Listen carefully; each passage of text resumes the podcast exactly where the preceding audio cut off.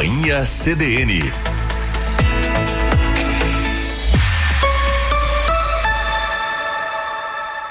Carla Torres.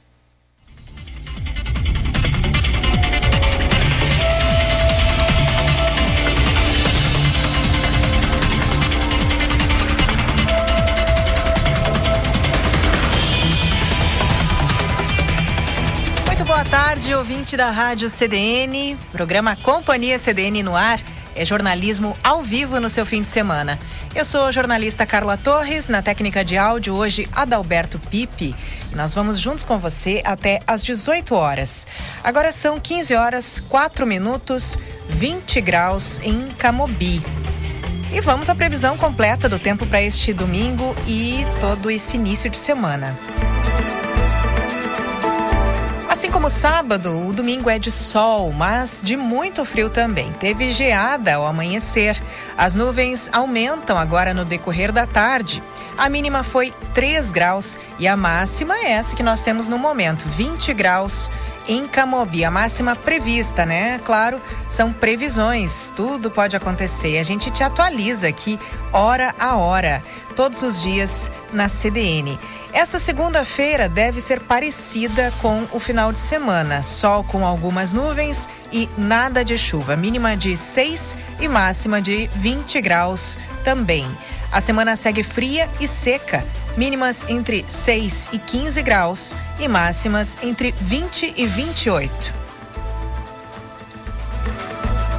Você participa do Companhia CDN pelo nosso WhatsApp 991362472, 991362472. Você sugere pautas, conta o que acontece aí na sua rua, no seu bairro, é, comenta sobre o programa, enfim, é livre a sua participação. Se você quiser também enviar áudios com até um minutinho, podemos rodar aqui no programa também.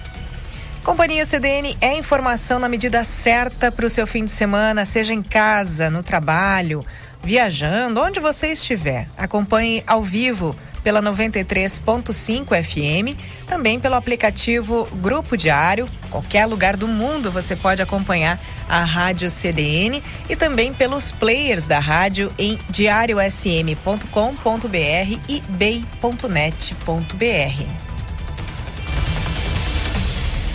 E vamos aos destaques do Companhia CDN de hoje. As notícias do fim de semana em Santa Maria e região. Ao longo do programa, temos participação da equipe do BEI que nos atualiza sobre o triste caso, o caso da morte do jovem Gabriel Marques Cavalheiro, de 18 anos, ocorrida em São Gabriel. Em instantes, estamos entrando em contato aqui com o jornalista Maurício Barbosa. Em instantes, esperamos que ele nos atualize sobre as informações até o momento. Logo mais, também esperamos a participação de Rafael Menezes, Gilberto Ferreira, Pamela Rubim Mate, que retornam de São Gabriel depois de acompanhar o enterro de Gabriel na manhã deste domingo. Que tristeza, sem fim, não é mesmo? Logo mais, logo depois das 15h30, Companhia CDN recebe a administradora, vice, administradora do lar das vovozinhas Liliane Melo. E ela nos dá entrevista como parte dessa série que o programa está fazendo com as instituições cadastradas nos programas Nota Fiscal Gaúcha e Peça Nota Santa Maria. Em torno de 16 e 20 é hora da coluna do escritor, produtor cultural, músico Márcio Grings no Companhia CDN. Temos entrevista com o ator e professor Marcos Cai sobre o projeto Estrelas do Bairro, que estreia no próximo domingo, dia 28. O projeto faz parte das atividades da ONG Nossa Vida, Sua Vida, que atua no bairro João Goulart, em Santa Maria. Logo após as 17 horas, a educadora financeira Grace Kelly participa do programa. Grace, que é administradora de empresas e tem experiência de 22 anos como bancária. Hoje ela nos fala sobre o profissional liberal e o autônomo.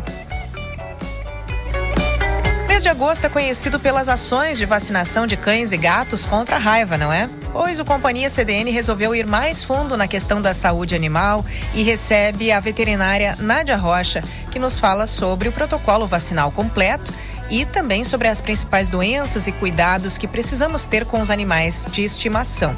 Ela também dá a sua visão sobre a instalação, implementação ou não de um centro de acolhimento de pequenos animais em Santa Maria, a visão da necessidade ou não de um centro como este. Né? Você acompanha ainda hoje a entrevista que eu fiz com ela aqui no Companhia CDN.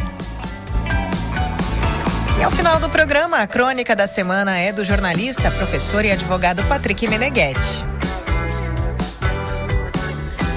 Vamos aos destaques dessa edição de final de semana do Diário.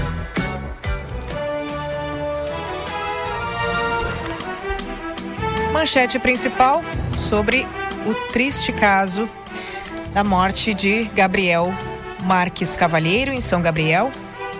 Determinada prisão de policiais investigados pela morte de Gabriel. E muitas coisas aconteceram desde essa desde que o corpo de Gabriel foi encontrado na tarde de sexta-feira. Né? O enterro foi na manhã deste domingo, na cidade de São Gabriel, onde ele queria muito viver o resto da sua vida. Vamos às colunas. Denise Olim, Camobi terá novo loteamento com acesso direto pela faixa nova. Cassiano Cavalheiro, Santa Maria tem é, em dança, Santa Maria em dança retorna em setembro com mais de 2 mil bailarinos. Anselmo Mortari, associado do Rotary Clube de Santa Maria, fala da importância do Comitê pelo Meio Ambiente. E ainda, coleta seletiva e reciclagem são tema de bate-papo na próxima sexta-feira. Também nessa edição de final de semana, a situação dos profissionais da saúde em sete lares de idosos da cidade. Nós temos hoje, inclusive, participação né, aqui no Companhia CDN de Liliane Melo, ela que é vice-diretora do Lar das Vovozinhas. Entrevista que, como eu disse, entra aí nessa nossa série sobre as instituições cadastradas nos programas Nota Fiscal Gaúcha e Peça Nota Santa Maria. Soldiers vai a Santa Catarina em busca de liderança no grupo no Campeonato Brasileiro. E ainda na revista Mix Patrimônio Histórico, especialistas apontam o que há para celebrar na cidade cultura. A maior foto da contracapa aqui do diário fala de geada. Né? Geada, temperatura negativa e um fim de semana gelado aqui na região.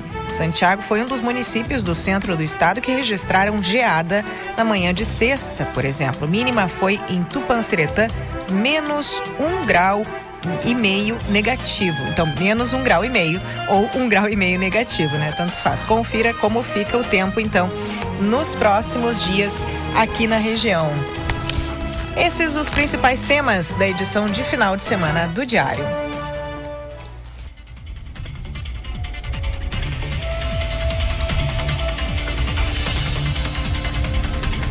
Vamos atualizar então, daqui a pouco, em instantes, né, ao longo do programa, Devemos ter a participação, a atualização das informações com a equipe do BEI que vem acompanhando esse caso da morte de Gabriel Marques Cavalheiro, um rapaz de 18 anos, um jovem de 18 anos que morreu e cujas circunstâncias estão, claro, sendo investigadas. É, o corpo foi foi encontrado na tarde de sexta-feira e o enterro do Gabriel foi na manhã deste domingo.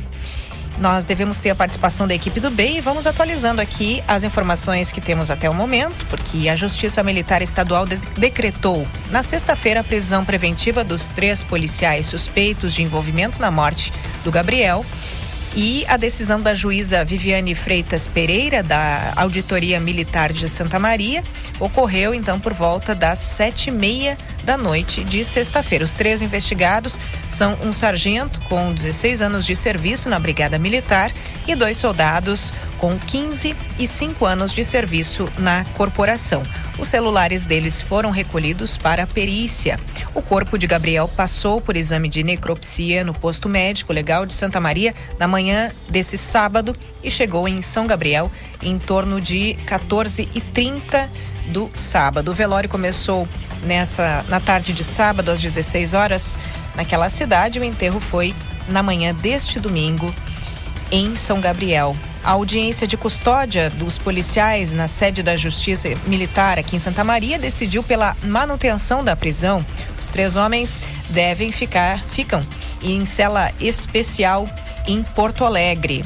Você tem mais informações em bei.net.br e também né, ao longo da programação, no plantão do BEI, também logo mais às seis da tarde. Vamos fazendo esse contato com a equipe para que possamos atualizar as informações. Tristíssimo caso. Para quem é pai, para quem é mãe, certamente é uma é, é, uma identificação muito forte com a dor dessa família, não é? Mas não é preciso ser pai, mãe para compartilhar esse momento de dor, não é? É um, um caso tristíssimo e nós estamos aqui em cobertura o diário. Todos os veículos do grupo diário fizeram uma ampla cobertura nessa nesse sábado. Ficamos aí diretamente das do meio-dia e 40 até pelo menos 17h30 em modo contínuo, né, com as informações a todo momento, seja daqui de Santa Maria, seja de São Gabriel, e hoje estamos aí atualizando essas informações a qualquer momento aqui na programação e também no plantão do BEI. Seguimos de informação por aqui, mas antes vamos a um breve intervalo. A Companhia CDN vai a um breve intervalo e já voltamos.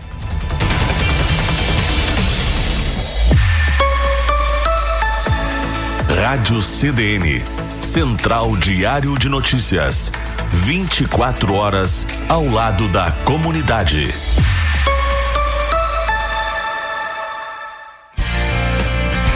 Você tem sintomas de síndromes respiratórias, o Laboratório Pasteur tem o exame para te ajudar a detectar o vírus da Covid-19, como PCR e antígeno ou influenza, inclusive H3N2, com resultado em até duas horas no site ou aplicativo. São 11 unidades em Santa Maria. São CPI agudo. Acesse www.pasteur.rs para mais informações. Estar perto é ter segurança no resultado do seu exame. A quarta temporada de Stranger Things acabou de chegar. E com a Claro, sua casa brilha até no mundo invertido. Assine Claro Net Virtua 350 mega com assinatura Netflix inclusa por R$ 99,99 nos primeiros três meses no combo. Ligue 55 3213 7280. Com a Claro, a casa brilha. Consulte condições de aquisição. Não perca a chance de comprar o seu novo SUVW Volkswagen. Vá a uma concessionária mais próxima e confira as ofertas. Oferta exclusiva na Pampeiro. Nivus com 50% de entrada, saldo em 18 vezes, taxa zero, com as três primeiras revisões grátis. Venha até a Pampeiro e apaixone-se pelo Nivus. Rua Seravim Valandro, 1133 ou baixe o app da Pampeiro para saber mais. Mais que SUV, SUVW. Juntos salvamos vidas. Volkswagen. Não é à toa que a Casa do Pet leva casa no nome.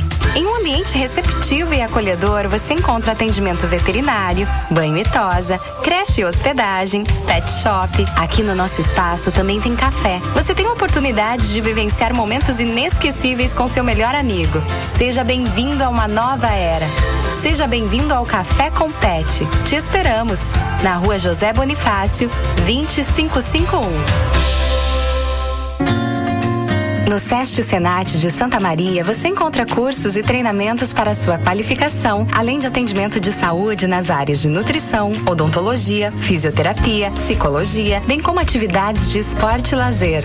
Nosso endereço é na Rua Cidade de 33, número 59, e nosso telefone de contato é o 55 3223 1244. Venha nos conhecer. Plantão Bay. As notícias atualizadas da polícia, agora também de segunda a sexta, a partir das 22 horas e 30 minutos. Aqui na CDN, apresentado por Lennon de Paula, o programa traz um giro com as principais informações policiais, do trânsito e de serviços à comunidade. Além da 93.5 FM, acompanhe o BEI ao vivo pelo Facebook do BEI e do Diário.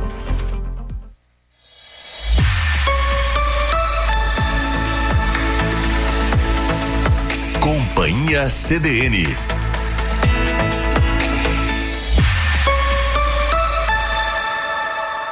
Carla Torres.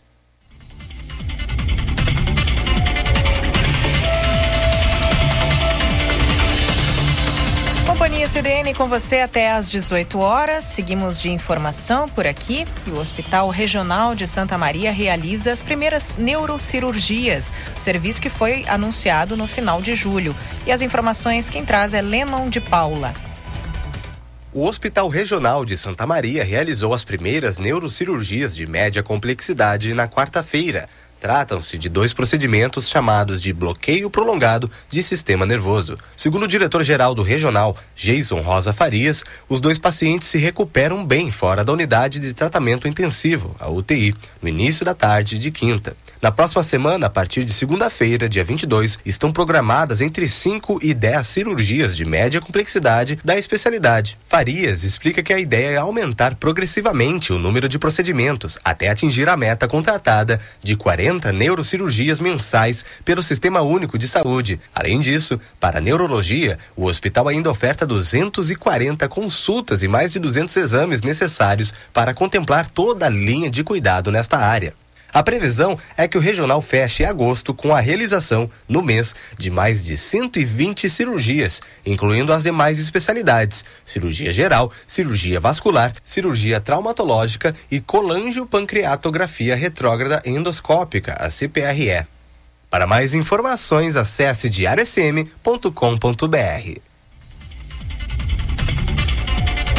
da saúde, vamos para a política. A colunista Jaqueline Silveira comenta sobre o patrimônio dos 11 candidatos ao governo do estado, que variam de 112 a 372 milhões.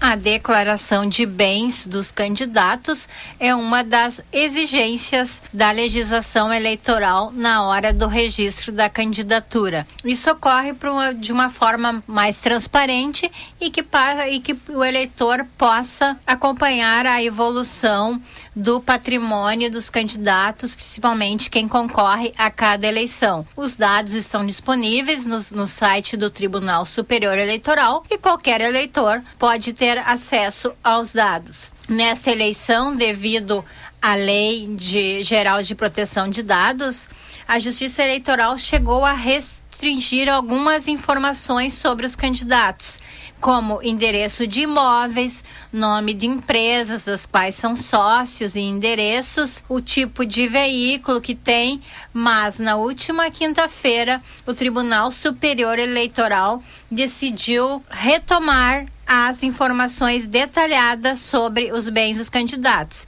Então, nos próximos dias, o Tribunal Superior Eleitoral deve divulgar a declaração de bens mais detalhada dos candidatos. Por enquanto, ainda consta as informações sem esses detalhes do patrimônio dos candidatos. Entre os 11 candidatos a governador do estado, o patrimônio varia entre 112 reais a 372 milhões. Juntos, os 11 candidatos somam um patrimônio de 392,9 milhões. E dos 11, quem lidera a lista de mais endinheirado é o empresário Roberto Argenta, do Partido Social Cristão, que é um empresário dono dos calçados Beira Rio, também um investidor da região central, é o dono do complexo Termas Romanas do Recanto Maestro. Ele tem um patrimônio declarado de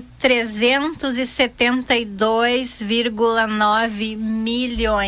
Na outra ponta está o candidato do PCB, do Partido Comunista Brasileiro, Carlos Messala, que declarou ter um depósito em conta corrente de 112 reais. O patrimônio dos 11 candidatos ao governo do estado faz parte de uma reportagem do jornal impresso deste sábado e mais informações sobre a declaração de bens dos candidatos você também acompanha em fm.com.br. Apenas retomando e corrigindo essa informação, né? Completando a informação, patrimônios que variam, como disse Jaqueline, especificando de 112 reais a 372 milhões de reais. Sobre o caso da morte de Gabriel, nós temos aí que, sob pedidos de justiça, o corpo do rapaz foi sepultado no cemitério de São Gabriel. O corpo de Gabriel Marques Cavalheiro, que foi encontrado em um açude na região de Lava Pés, no interior de São Gabriel, na tarde dessa sexta-feira, foi sepultado na manhã deste domingo na cidade de São Gabriel. O velório do jovem de 18 anos ocorria na capela funerária São José desde as 14h30 desse sábado e depois o corpo é, depois de ele ter passado né, por exame de necropsia no posto médico legal em Santa Maria e sendo liberado por volta das 12h30.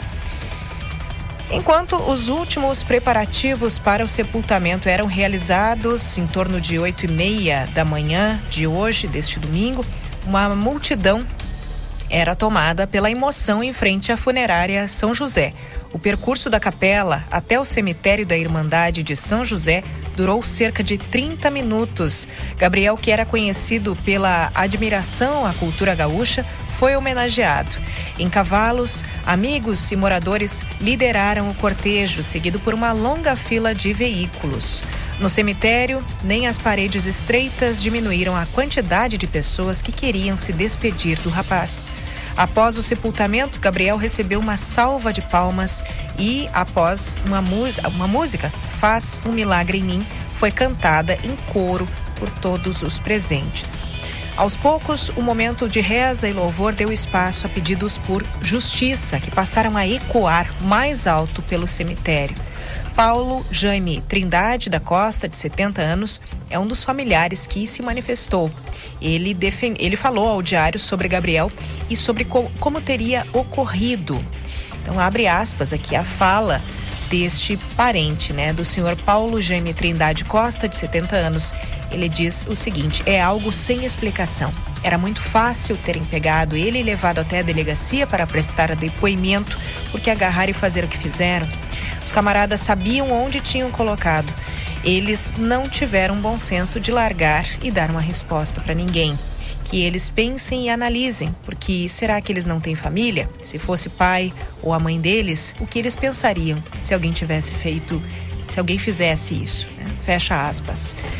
Então, para relembrar o caso, nós temos aí que o Gabriel Marques Cavalheiro desapareceu na última sexta, na, na sexta do dia 12, não a última sexta, mas a sexta-feira do dia 12, em São Gabriel. O jovem, nascido em Guaíba, estava hospedado na casa dos tios, no município, para realizar exames de alistamento militar. Ele teria sido avistado pela última vez por uma testemunha, sendo colocado em uma viatura da Brigada Militar. Desde quarta, dia 17, as buscas se concentraram em uma localidade conhecida como Lava Pés, que fica a dois quilômetros do ponto da abordagem. Na noite de sexta-feira, Após o corpo de Gabriel ser encontrado no açude, a Justiça Militar Estadual decretou a prisão preventiva dos três policiais suspeitos de envolvimento na morte. Em São Gabriel, os mandados foram cumpridos foram cumpridos pela Corregedoria Geral da Brigada Militar e contaram com o acompanhamento de policiais do 2 Batalhão de Polícia de Choque de Santa Maria. Na tarde desse sábado, os três suspeitos participaram de uma audiência de custódia na sede da Justiça Militar Estadual em Santa Maria. E essa audiência decidiu pela manutenção da prisão e o encaminhamento, portanto, deles a Porto Alegre. O laudo do Instituto Geral de Perícias do Rio Grande do Sul, o IGP, que vai determinar qual foi a causa da morte, deve ficar pronto em 30 dias. E você acompanha esse material né, que me serve de fonte, em diariosm.com.br. O texto é de Ariane Lima e de Vitória Parisi. Este é o Companhia CDN com você até às 18 horas. Siga conosco. No próximo bloco devemos ter aí a entrevista com a, a vice-diretora do Lar das Vovozinhas, Liliane Melo, entrevista que faz parte da série que o programa está fazendo com as instituições cadastradas nos programas Nota Fiscal Gaúcha e Peça Nota Santa Maria. Fique conosco.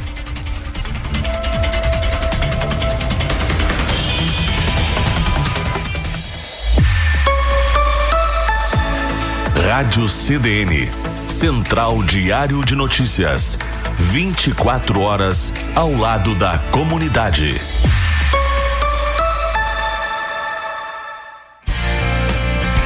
Você tem sintomas de síndromes respiratórias, o Laboratório Pasteur tem o exame para te ajudar a detectar o vírus da Covid-19, como PCR e antígeno ou influenza, inclusive H3N2, com resultado em até duas horas no site ou aplicativo. São 11 unidades em Santa Maria. São CPI agudo. Acesse www.pasteur.rs para mais informações. Estar perto é ter segurança no resultado do seu exame. A quarta temporada de Stranger Things acabou de chegar. E com a Claro, sua casa brilha até no mundo invertido. Assine Claro Net Virtua 350 mega com assinatura Netflix inclusa por R$ 99,99 nos primeiros três meses no combo. Ligue 55 3213 7280. Com a Claro, a casa brilha. Consulte condições de aquisição. Não perca a chance de comprar o seu novo SUVW Volkswagen. Vá a uma concessionária mais próxima e confira as ofertas. Oferta exclusiva na Pampeiro. Nivus com 50% de entrada, saldo em 18 vezes, taxa zero com as três primeiras revisões grátis. Venha até a Pampeiro e apaixone-se pelo Nivus. Rua Serafim Valandro, 1133 ou baixe o app da Pampeiro para saber mais. Mais que SUV, SUVW. Juntos salvamos vidas. Volkswagen. Não é à toa que a Casa do Pet leva casa no nome. Em um ambiente receptivo e acolhedor, você encontra atendimento veterinário, banho e tosa, creche e hospedagem, pet shop. Aqui no nosso espaço também tem café. Você tem a oportunidade de vivenciar momentos inesquecíveis com seu melhor amigo. Seja bem-vindo a uma nova era. Seja bem-vindo ao Café com Pet. Te esperamos na Rua José Bonifácio, 2551. No SEST Senat de Santa Maria, você encontra cursos e treinamentos para sua qualificação, além de atendimento de saúde nas áreas de nutrição, odontologia, fisioterapia, psicologia, bem como atividades de esporte e lazer. Nosso endereço é na Rua Cidade de 33, número 59, e nosso telefone de contato é o 55 3223 1244. Venha nos conhecer. Plantão Bay. As notícias atualizadas da polícia, agora também de segunda a sexta, a partir das 22 horas e 30 minutos. Aqui na CDN, apresentado por Lennon de Paula, o programa traz um giro com as principais informações policiais, do trânsito e de serviços à comunidade. Além da 93.5 FM, acompanhe o BEI ao vivo pelo Facebook do BEI e do Diário.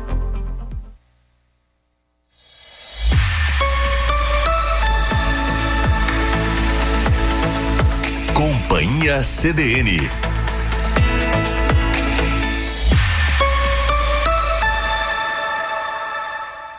Carla Torres.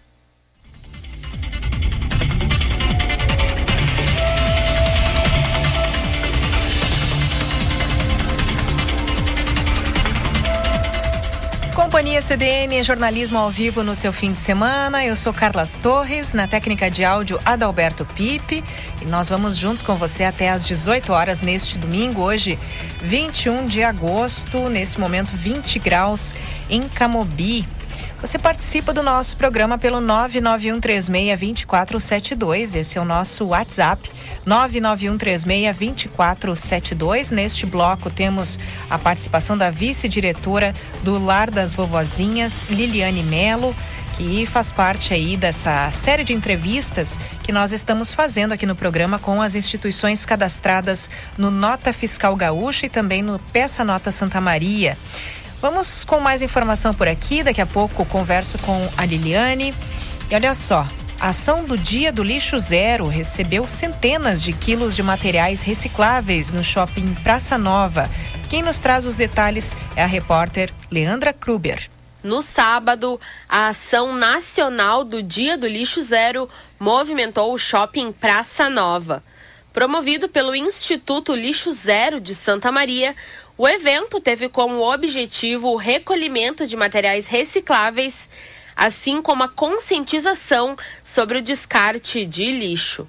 A mobilização do Dia do Lixo Zero é realizada em todo o país e em Santa Maria teve a parceria da Prefeitura, do Praça Nova e da Estante Gamer. Do Praça Eco, local do shopping preparado para a ação, a equipe de voluntários recebeu mais de 300 quilos de resíduos só durante a manhã de sábado. Entre os materiais mais recebidos, destacaram-se os potes e garrafas de vidro e o óleo de cozinha usado. Para a voluntária Maureen Minato, as primeiras horas da iniciativa já sinalizavam para o sucesso da ação. Além disso, a equipe percebeu que muitas famílias frequentaram o local como forma de conscientizar os filhos. A professora Karina Bock, por exemplo, participou da ação junto dos pequenos Alice e Ciro. Ela descobriu a iniciativa pelas redes sociais. E eles adoraram participar da ação e pesar os materiais entregues à equipe. Segundo Alice, a reciclagem é um tema estudado na escola e que deve ser ensinado desde criança. Ela também adorou conhecer a estante gamer parceira do Dia do Lixo Zero e que é um ponto de descarte de lixo eletrônico na cidade. Além de contribuir com o desenvolvimento sustentável de Santa Maria, quem participou da ação ganhou brindes de acordo com o peso dos resíduos sólidos ou líquidos entregues no Praça Eco.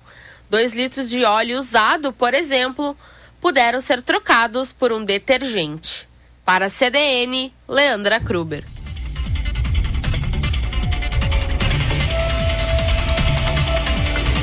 Ouvimos Leandra Kruber com as informações sobre a ação do Dia do Lixo Zero aqui em Santa Maria. E o programa Nota Fiscal Gaúcha completou 10 anos em junho agora de 2022. Até o momento, os dados apontam quase 2 milhões e meio de cidadãos cadastrados, cerca de 73 milhões de reais em prêmios distribuídos para, para os participantes em sorteios e outros 55 milhões que retornam aos cidadãos, por exemplo, em descontos de IPVA. Claro, o principal de tudo isso é que mais de 140 milhões de reais já foram repassados a entidades. O objetivo é estimular o cidadão a pedir a nota fiscal nas compras e conscientizar sobre a função social desse tributo. Depois de se cadastrar, cada vez que você inclui o CPF nas notas fiscais na hora de comprar, você tem, claro, os benefícios e ainda ajuda as entidades cadastradas. A Companhia CDN está fazendo uma série de entrevistas com representantes das entidades cadastradas, tanto no Nota Fiscal Gaúcha quanto no Peça Nota Santa Maria, que, aliás, existe desde 2015. Hoje recebemos a vice-diretora do Lar das Vovozinhas, Liliane Melo, que nos traz, a propósito, inclusive, da atual realidade dos lares de idosos em Santa Maria, nos traz, além de todo um panorama do Lar das Vovozinhas, essa questão muito delicada em relação aos, à remuneração desses enfermeiros, não é? Liliane, boa tarde. Boa tarde, Carla. Boa tarde aos ouvintes da CDN. É um prazer estar aqui com vocês, conversando sobre dois assuntos super relevantes, né? O Peça Nota, uh, tanto a nível estadual como municipal, Uh, essa entrada desses tributos, desses valores, a, não só ajudam as instituições cadastradas, como também a toda uma cultura né, uma mudança de cultura, um processo educacional de formação, onde as pessoas têm um entendimento da importância da nota fiscal, das empresas serem legalizadas, dos processos serem legalizados e dessa legalidade faz com que outros todos sejam beneficiados, não só quem pede a nota, como também instituições carentes, programas importantes de educação, programas escolas e outras instituições de idosos e de, às vezes de crianças ou pessoas com portadores de necessidades especiais. Então é muito importante, muito importante a gente se cadastrar. É simples, né? Feita na internet. Você deixa seu CPF e usar né? Quando você vai comprar qualquer coisa, você colocar o seu CPF na nota. Isso é muito importante. As pessoas têm medo de receita, de fiscalização. Gente, nós estamos num mundo globalizado, onde a informação é um fato e ela está acesso a, quem quiser. Eu digo, coloca seu nome na internet. Talvez vocês vejam fotos e informações a seus respeitos que você, nem vocês sabiam que era de conhecimento público. Então, uh, esse processo do pedir a nota faz com que as pessoas, eu, eu digo que é uma socialização de valores. Os valores chegam a quem mais precisa, que no caso são as crianças e os idosos abandonados. Sim. E Liliane, muitas pessoas, claro, Lar das Vovozinhas, Oscar Pitã, Lar Vila Itagiba, ambos já passaram aqui pela nossa série de entrevistas, já conversamos, inclusive houve uma coincidência, eu estava conversando com a irmã Anja Carvalho ao longo da, da última semana e nós combinamos a, a passagem deles por aqui na, nessa série e aconteceu tudo isso, né? Essa movimentação toda em função da, do piso, né? Que deve passar a ser pago na Sim. sua integridade para esses profissionais da saúde, enfim, enfermeiros, técnicos. E aconteceu essa coincidência. Então, a irmã viria ao programa de todo modo no domingo e nós fizemos então uma entrevista junto com o jornalista Quintana, José Quintana Júnior, que fez, está fazendo esse acompanhamento muito completo aí da situação dos lares de idosos. É, foi tudo junto, né? Falamos da situação do, do lar Vila Itagiba e justamente começa por isso, né? Além do que é o lar das vovozinhas, para quem eventualmente ainda não conhece, é, além dessa história de quantos anos essa entidade atua, né? Também essa questão muito delicada em relação Bom, à necessidade de recursos que vocês têm, né? É importante dizer que as instituições de longa permanência para os idosos, que são as ILPIs, são instituições que têm todo um regramento específico. Elas não são hospitais, elas não são clínicas, elas não são uh, lugares de reabilitação. Elas são instituições de longa permanência para idosos. Existe fundamentalmente uh, três tipos: as públicas, que nós não temos nenhuma em Santa Maria, as filantrópicas, que nós temos três em Santa Maria, uhum. e as privadas. Tá? As filantrópicas específicas, que é o Oscar Pitã, o Vila Itagiba e o Lar das Vovozinhas. O Lar das Vovozinhas eh, cuida de mulheres, o Vila Itagiba de homens e os, o Oscar Pitã é uma instituição espírita que cuida de homens e mulheres e tem é a que tem menos leitos, uhum. tá? Então eles têm cerca de 35 leitos, eu acho de ocupação 30, 20 Isso. e poucos hoje no momento. O Vila Itagiba tem 75 leitos, a ocupação hoje é 70 e nós temos uh, podemos chegar até 200 leitos, mas hoje a nossa ocupação é 150 leitos e a nossa ocupação é 133 hoje no momento. É importante dizer que existe uma diferença entre instituições privadas e filantrópicas. Instituições filantrópicas são instituições sem fins lucrativos. Elas vivem do, do que arrecadam e de doações e de ajuda. O Lar das Vovozinhas tem 75 anos. É uma instituição, é, é, já foi uma das maiores instituições de acolhimento no estado do Rio Grande do Sul e no Brasil. Hoje ela não é tão grande como poderia ser. É importante dizer também que no lar nós temos uh, mulheres, a, quase que a maioria são totalmente vulneráveis e grande parte sem nenhum vínculo familiar. A gente tem apenas 30% das nossas idosas, que varia entre 30 a 40 idosas, com vínculos familiares. As outras não têm famílias. Quem são essas mulheres? Prostitutas, antigas presidiárias, uh, mulheres com doenças mentais graves, mulheres com Alzheimer, com demências graves, uh, esquizofrênicas e mulheres com limitações cognitivas importantes também que foram por, ao longo da vida abandonadas. Muitas delas chegaram no lar uh, com menos de 20 anos. Algumas crianças estão lá há 40, 50 anos. Algumas chegaram lá na adolescência porque transaram com, com o filho do patrão, porque fizeram aborto, porque a família descobriu que não era virgem e abandonou lá. Então, as histórias são devidas, são histórias muito sofridas. É importante também dizer que hoje nós temos no lar 20 mulheres que têm menos de 60 anos, que, que têm doenças mentais graves e que não deveriam estar lá porque teoricamente as instituições de longa permanência para idoso, elas são instituições para pessoas com mais de 60 anos. E essas mulheres têm menos de 60 anos. Uhum. Mas elas não têm para onde ir e com a ciência do Ministério Público elas estão lá, Sim. acolhidas. Tá? É... E cuidadas e protegidas e alimentadas. Sim.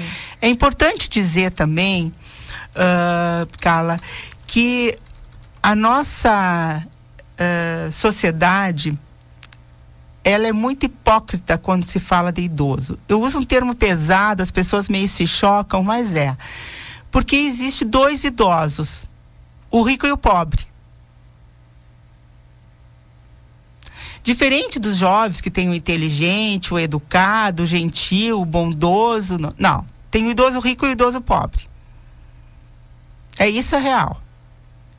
Tem, eu, eu participo de grupos de idosos aí de terceira idade que fazem bicicleta, andam de bicicleta, fazem ginástica, fazem yoga, é melhor idade, viajam para a Europa, vão para Disney, vão não sei para onde. Isso é uma realidade.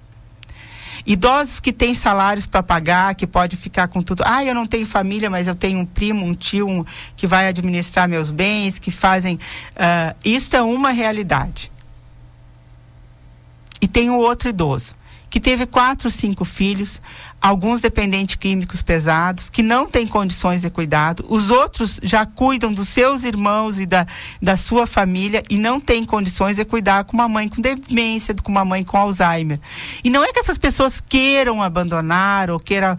Algumas nem abandonam, vão visitar, são as 30, 40 que recebem visitas estão no lar da vovozinha. Sim. Mas alguém precisa cuidar Alguém precisa cuidar. E cuidar do idoso, às vezes as pessoas dizem assim: ai, como é caro cuidar de um idoso numa instituição. Sim, é muito caro é muito caro. Porque diferente de cuidar em casa, o, quem é o idoso que fica em casa? O idoso que exerce a sua autonomia, que ele tem condições, normalmente ele não paga aluguel, ou ele recebe, ou a família mora junto para aluguel para essa casa. A água, a luz, o telefone, o condomínio, ou seja, o que for, é dividido, o rancho é dividido. Então, é mais uma pessoa que mais ou menos participa naquela rotina familiar Sim. e ajuda a resolver os problemas da família. Quando muitas vezes não é é o mantenedor desta família. Exato. Que a gente tem nessa realidade que logo, logo vai mudar, porque as, a lei da Previdência mudou e a gente ainda não sofreu as consequências dessa mudança legislativa. Então, aquele idoso uh, que trabalhava no serviço público, ele não vai ter essa aposentadoria integral se não fizer a aposentadoria complementar. Então ele já também não vai ser uma pessoa interessante para ficar em casa. E este cenário que a gente não dá conta e que a gente não discute, que a gente não fala e que daí eu vou a reuniões de idosos, aí dizem que eu sou pessimista. Esses dias um médico disse para mim assim: "Como tu é pessimista?" Eu disse assim: "Pessimista não, querida, eu sou realista, porque eu trabalho com pessoas muito pobres, muito pobres. Eu sei o que é não ter gás e as pessoas aquecerem a comida em latão. Eu sei muito bem o que é tu aquecer três, quatro, ou tu pegar resto de comida de restaurante e aquecer para dar para as pessoas. Então, assim, ó, isso é o mundo real. Eu vivo do mundo real. É importante dizer que Santa Maria Uh, nós temos uma camada da população muito pobre. E esta camada da população é que tem acesso ao lar das vovozinhas, ao Vila Itagiba e o Oscar Pitã. Para lá não vão, eu eh, tenho uma amiga minha, Verônica, que nos ajuda voluntariamente, que é importante dizer que todos os trabalhos, tanto do Vila Itagiba, quanto do Oscar Pitã, quanto do, uh, do lado das vovozinhas, a administração é toda voluntária. Nós não recebemos nenhum centavo, nenhum dos três lares para estar lá. Tá? Nós trabalhamos voluntariamente tem administrador pago, no, no, caso do lar das vovozinhas, mas não nós. Nós somos voluntários. Eu ia perguntar, Liliane, há quanto tempo você está à frente do lar? Eu eu tô no lar uh, junto com a Leda, nossa presidente a Leda Tosqueto, né? E junto com a Verônica Antunes e mais todo um grupo de pessoas que eu vou citar aqui, o Lucas que faz, todos eles são trabalho voluntário. Sim. Eu entrei no lar, foi assim, nós entramos para um auxílio, o Padre Douto nos pediu para fazer uma auditoria uh, como voluntária, uh, devido à minha formação. Aí a gente fez a auditoria e teve alguns problemas na época. A pessoa que estava administrando lá tinha pretensões políticas, partidárias. Não que a gente não tenha que ser um ser político, porque eu sou um ser extremamente Sim. político. Mas partidário não. Ou pelo menos não usar a nossa instituição para isso. Né? E daí eu, a gente assumiu o lar. Hum, dali na outra semana estourou a pandemia. Ah, então e daí nós tínhamos, é, uhum. nós tínhamos um lar com duas folhas atrasadas, sem nada de EPIs, sem nada de medicação, sem nada de comida e começamos a trabalhar. É importante dizer, isso é um reconhecimento que houve um projeto do governo federal, o Solidarize, que ajudou os três lares de idosos com alimentos, com medicações, com EPIs e com dinheiro para cada idosa para compra de coisas que nós não tínhamos, como filtro de água. E Liliane, falaste sobre a tua formação que foi muito importante nessa nesse processo, né? Nessa decisão também por estar onde tu estás na vice-direção. Qual é a tua formação? Bom, eu sou enfermeira, né? E por isso que eu me sinto muita vontade também em falar sobre a questão da lei. Não não questiono a minha formação básica, né? Depois eu tenho alguns pós-graduações em auditoria, em projetos assistenciais, em saúde pública, administração hospitalar, eu tenho a DESG, depois eu tenho mestrado em ética e bioética pela URGS. E daí eu trabalho com o programa de educação continuada também. Enfim, e digo para os jovens que, que é o que faz a gente é o estudo. Estudam, estudem, leiam, busquem. Né? Não precisa só uh, a, essa caminho formal que eu segui, acadêmico, mas você pode estudar tudo, você aprende todo dia, você conhece todo dia. Por isso que eu te disse que eu me sinto muita vontade de falar da lei, porque realmente não se questiona o mérito da equipe de enfermagem, principalmente pós um período pandêmico, da, do receber valores e, e ter um salário digno. Isso não se questiona. Mas se questiona a como a gente vai pagar. É como um pai de família, Carla. Um pai de família quer dar um Jordan, que é um tênis chiquérrimo para o filho, vamos falar em marca. Mas ele só pode dar um, um, um All-Star, um Bamba, um, sei lá, um Guide, sei lá como é que. E não adianta, ele não pode, não tem como dar. Então, uh, o que, que vai haver? Eu acredito né, que se não houver alguma coisa jurídica, tempo para as instituições se organizarem juridicamente, a gente está agora num período também que é antes de dissídio, né, que não se pode demitir ninguém. Sim. O nosso dissídio é em setembro. Uh, não tem como não haver demissões. Uma coisa importante, Carla, que as pessoas desconhecem, é que não é obrigada a presença nem do enfermeiro, nem do técnico de enfermagem em LPIs, pela legislação. A presença desses profissionais em LPIs é para melhorar a qualidade do cuidado dado aos idosos. Né? Nós temos 38 idosas totalmente acamadas com sondas, com onde a gente de 32 recebem ajuda da Prefeitura Municipal de Santa Maria para sua manutenção. Só para quem nos escuta, né? E a propósito, para quem está conectando, está sintonizando na, na CDN neste momento, eu converso com Liliane Melo, ela que é vice-diretora do Lar das Vovozinhas, é voluntária, né? E leva para lá todo o seu conhecimento, como ela nos diz aqui, como enfermeira também, para essa rotina. Liliane, falaste sobre é, essa dificuldade, claro, e é a questão do momento, está na nossa edição de final de semana Sim. do Diário muito detalhado. E para quem eventualmente ainda não tocou nesse material, nós trazemos para cá. Vocês precisariam, então, para essas 133 pessoas, né, para cobrir os gastos de tudo isso, precisariam em torno de 150 mil reais a mais. É, hoje a nossa folha é 250 mil, tá? Uh, é importante, Carla, para entender assim o custo de uma idosa Sim. institucionalizada varia de 2.500 a 6 mil, 7 mil. O básico em medicação, uh, em fraldas, em cuidados, tá? dali para cima, se tu for fazer o custo dela. Em qualquer clínica, o custo mínimo é 2.500 hoje. E o custo das clínicas é o nosso custo. Só que o diferente é que a clínica, claro, a pessoa teve um investimento, ela tem que ter algum lucro a mais que isso, né? Sim, sim. Minimamente. E, aliás, eu lembrei aqui o ponto que eu queria que ficasse mais claro. LPIs, para quem está sintonizando, enfim, né? E não não está muito ligado nesse, nessa área, né? De, Sim. de vocês. O que, que é a LPI? É uma instituição de longa permanência para idosos. Idosos. É a casa de idosos que não tem casa. Isso, esse né? é o termo. É a casa de idosos que não têm a sua casa ou por algum motivo não podem ficar nas suas casas porque Sim. estão doentes. Existe do- três graus de dependência de idosos: primeiro, segundo e terceiro grau. É importante dizer que normalmente nas LPIs a maioria dos idosos são terceiro grau. Uhum. Porque as famílias, elas tentam manter vínculo e ficar com seus pais o máximo. Isso é uma natureza nossa latina. Os latinos são assim. Se a gente for buscar ah, em outros tipos de cultura, tem outras realidades com os idosos. Os latinos procuram, já os anglo-saxônicos já é diferente, os, os orientais também têm outra conduta. né? Mas nós, os latinos, eles tentam, eles são acolhedores, são muito amorosos com os idosos. Mas muitas vezes as famílias não têm condições. Vamos, uma família não tem condições de ficar Esse com uma custo, mãe né? ah, com Alzheimer, com sonda, com dependente de oxigênio. E muitas vezes são pessoas que já são ah, ou quase são idosas, esses filhos, e é literalmente um peso, né, para você deslocar essa pessoa, se você não tem a técnica, porque existe a técnica, Sim. né, para deslocar um, o, o- Perfeito, perfeito, Carla. é. A gente tem idosas com 95 anos no lar. Pois é. E que vão ser visitadas por suas filhas e a gente tem mãe e filha no lar.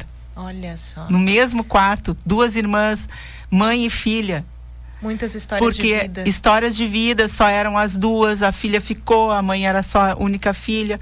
Então a gente tem a história toda dessa história de, de abandono. E uma coisa, Carla, que as pessoas têm eh, errada em relação ao lar, assim, ou, ou se criou uma. que a van teria solucionado os problemas do lar. O aluguel da van é 34 mil reais por mês. Tu imagina que agora a folha é 250 mil. Né? A gente arrecada das vós quando consegue, todo mundo contribui 70%, que é o que a gente pode ficar, dá cento e poucos mil, mais os 34 mil e o resto. E tem água, tem luz, tem telefone, tem comida, tem medicação, embora a gente tenha muitos remédios da rede pública, tem profissionais, a gente tem dois psicólogos, dois terapeutas ocupacionais, tem educador físico, professor de educação física, a gente tem farmacêuticos, nutricionistas, advogados, tem, a gente tem um grupo de pessoas. A gente tem o, Lucas que faz um trabalho voluntário na advocacia também, mas temos uma advogada profissional que trabalha dentro do lar, administradores, toda essa equipe para cuidar delas. Claro. E assim mesmo, eu vou te dizer assim, ó, a gente tem um documento do Ministério Público do Trabalho que nós teríamos que ter. Hoje nós temos 115 funcionários. E o Ministério Público do Trabalho recomenda que nós tenhamos 148 funcionários. Eu vou te perguntar como pagar. Essas eventuais, eventuais porque, como tu disseste, né, se houver alguma alguma ação aí que evite, né, esse- desligamento, esses desligamentos, mas é, se nós pensarmos nesse horizonte triste aí de, uma, de um eventual desligamento desses profissionais nos próximos dias, tempos, quantos são esses desligamentos? Quantos seriam desses Olha, ah, hoje, hoje, tá?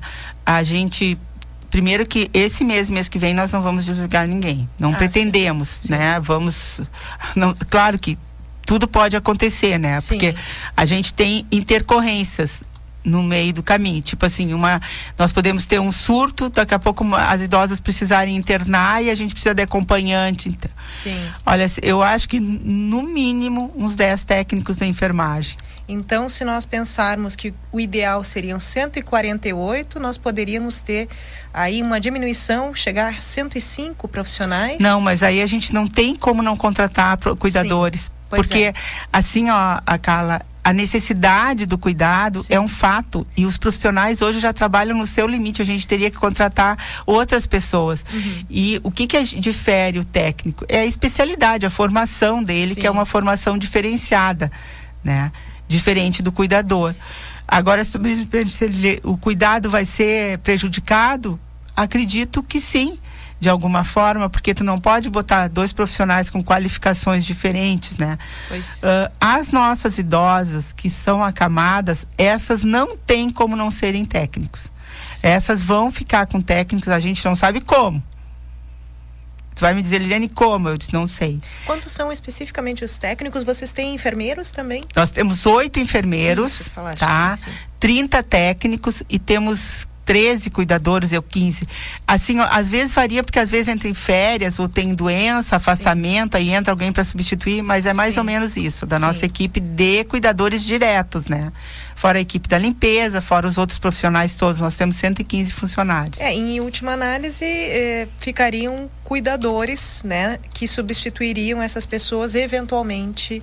Eh, é, a gente vai ter que ver, porque tem toda uma legislação para isso. Pois então. Tá para ter técnicos sempre tem que ter enfermeiros. Né?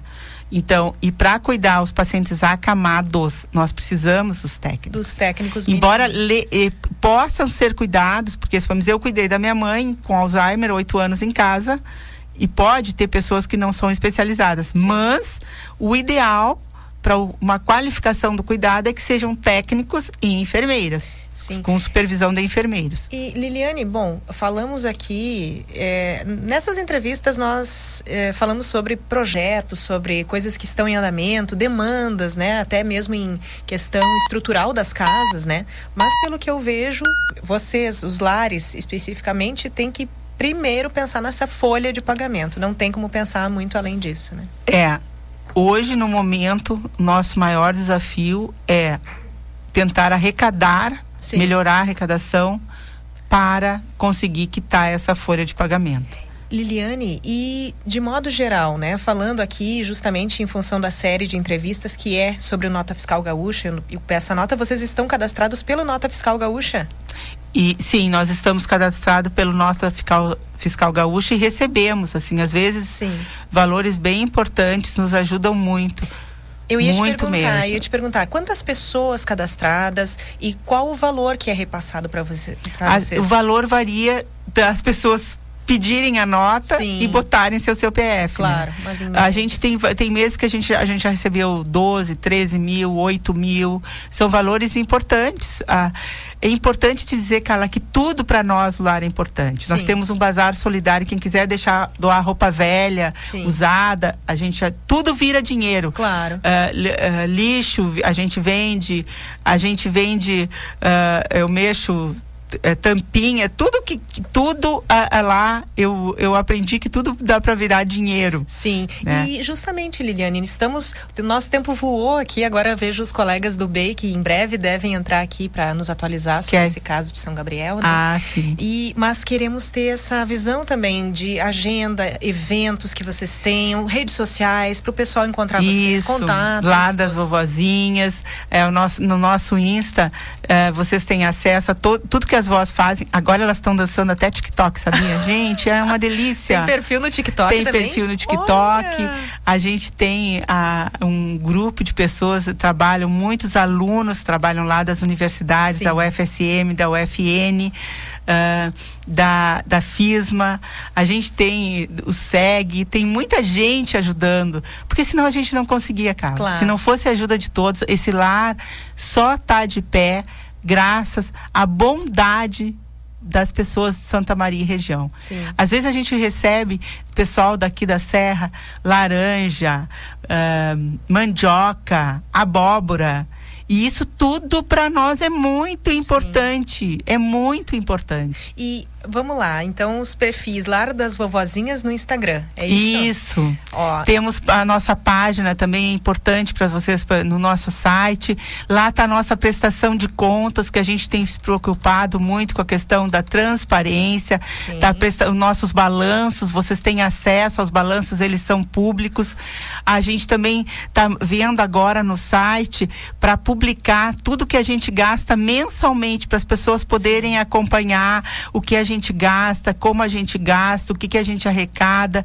É, é, claro que a gente é, é existe uma dificuldade de profissional para fazer isso a nível gratuito, né? Exato. Mas a gente está trabalhando agora com uma empresa, também a gente está trabalhando, a gente ganhou o um projeto desse sigilo de dados. Tem muita coisa legal acontecendo e eu vou ter, eu tenho o maior prazer de combinar contigo, Devin, para trazer, para tornar público Sim. e para as pessoas terem entendimento que nós precisamos fortalecer esses lares. Por quê? Porque a necessidade só vai aumentar. Sim. As pessoas precisam ter lugar para onde ir. As pessoas pobres, miseráveis, as pessoas a gente vai continuar, elas só vão aumentar porque as nossas famílias estão cada vez menores e as pessoas não vão deixar de ficar velhos. Pelo contrário, as pessoas vivem cada vez mais e com mais necessidades no seu envelhecimento. Então a gente precisa fortalecer instituições como o Lar, como Vila Itagiba, como Oscar Pitã, para ter vagas gratuitas para essas pessoas. Sim. E o site, só pra gente reforçar aqui, então no, no Instagram é Lar das Vovozinhas. É tudo Lar das Vovozinhas. O site também. Também. Ponto com.br. .com.br. Ok, só pra gente reforçar aqui.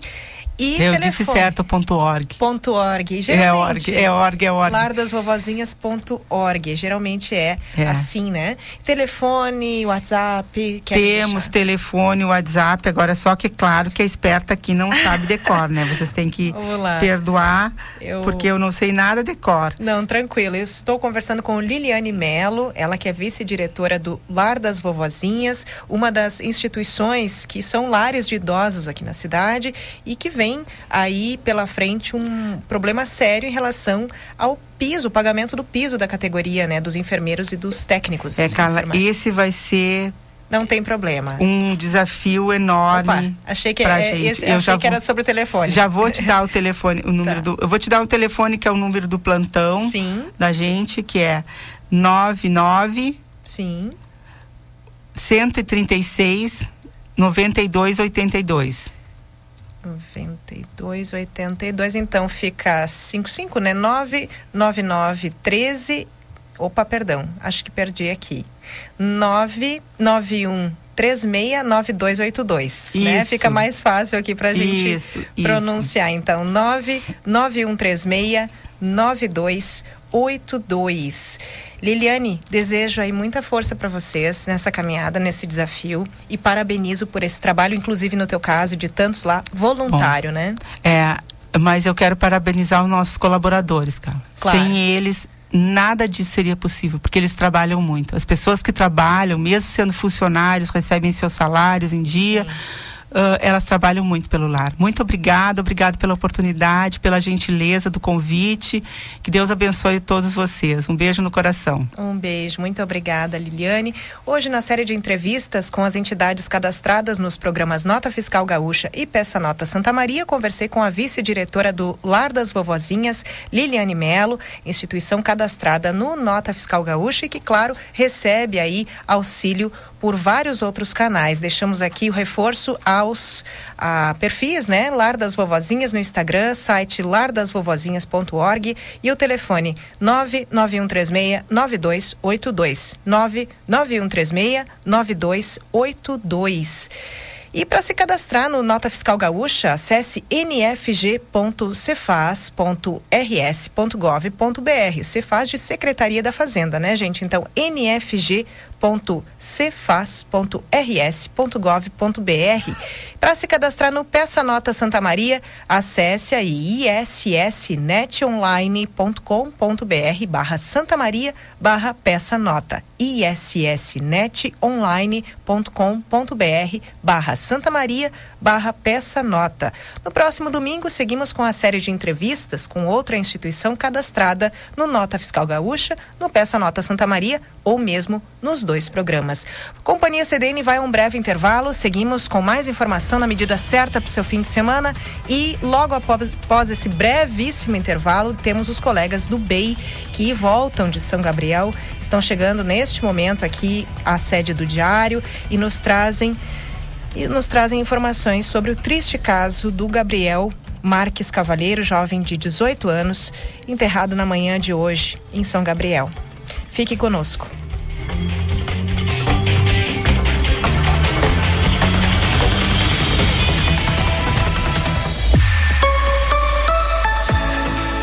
Central Diário de Notícias, 93.5 FM. Um ano ao lado da comunidade.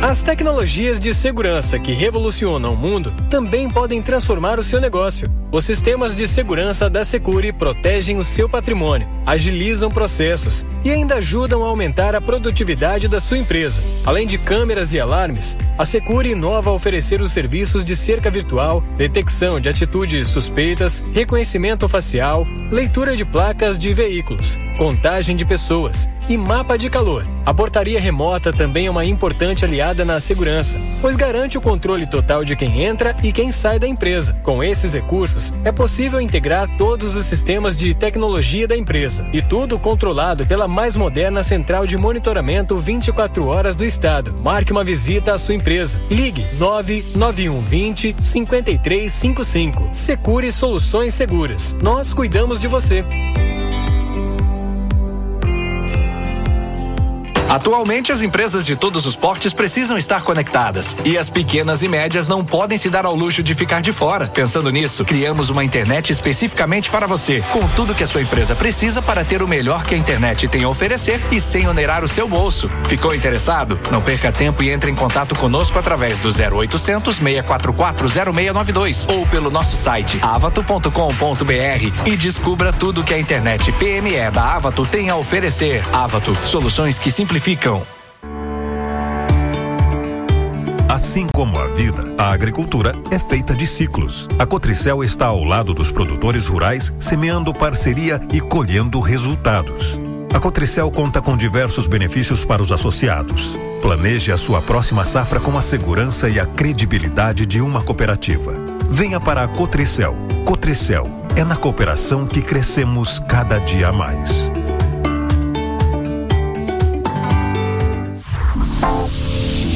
Especialistas em moda masculina, a Dom Juan Moda Homem oferece diversas opções para você compor seu look e estar bem vestido em todas as ocasiões.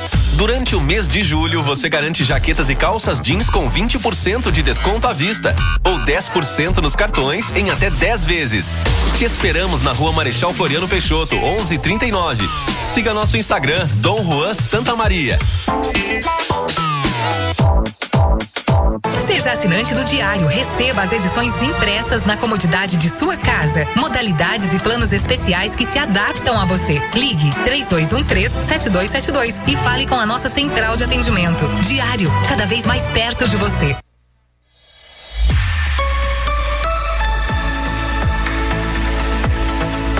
Companhia CDN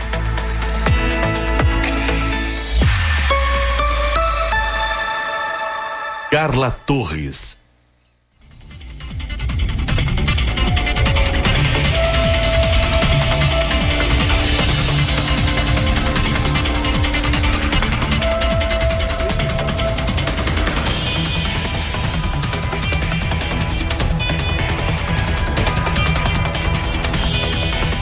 Companhia CDN, informação na medida certa para você aí no seu fim de semana, seja onde você estiver, em casa, no trabalho, passeando, viajando.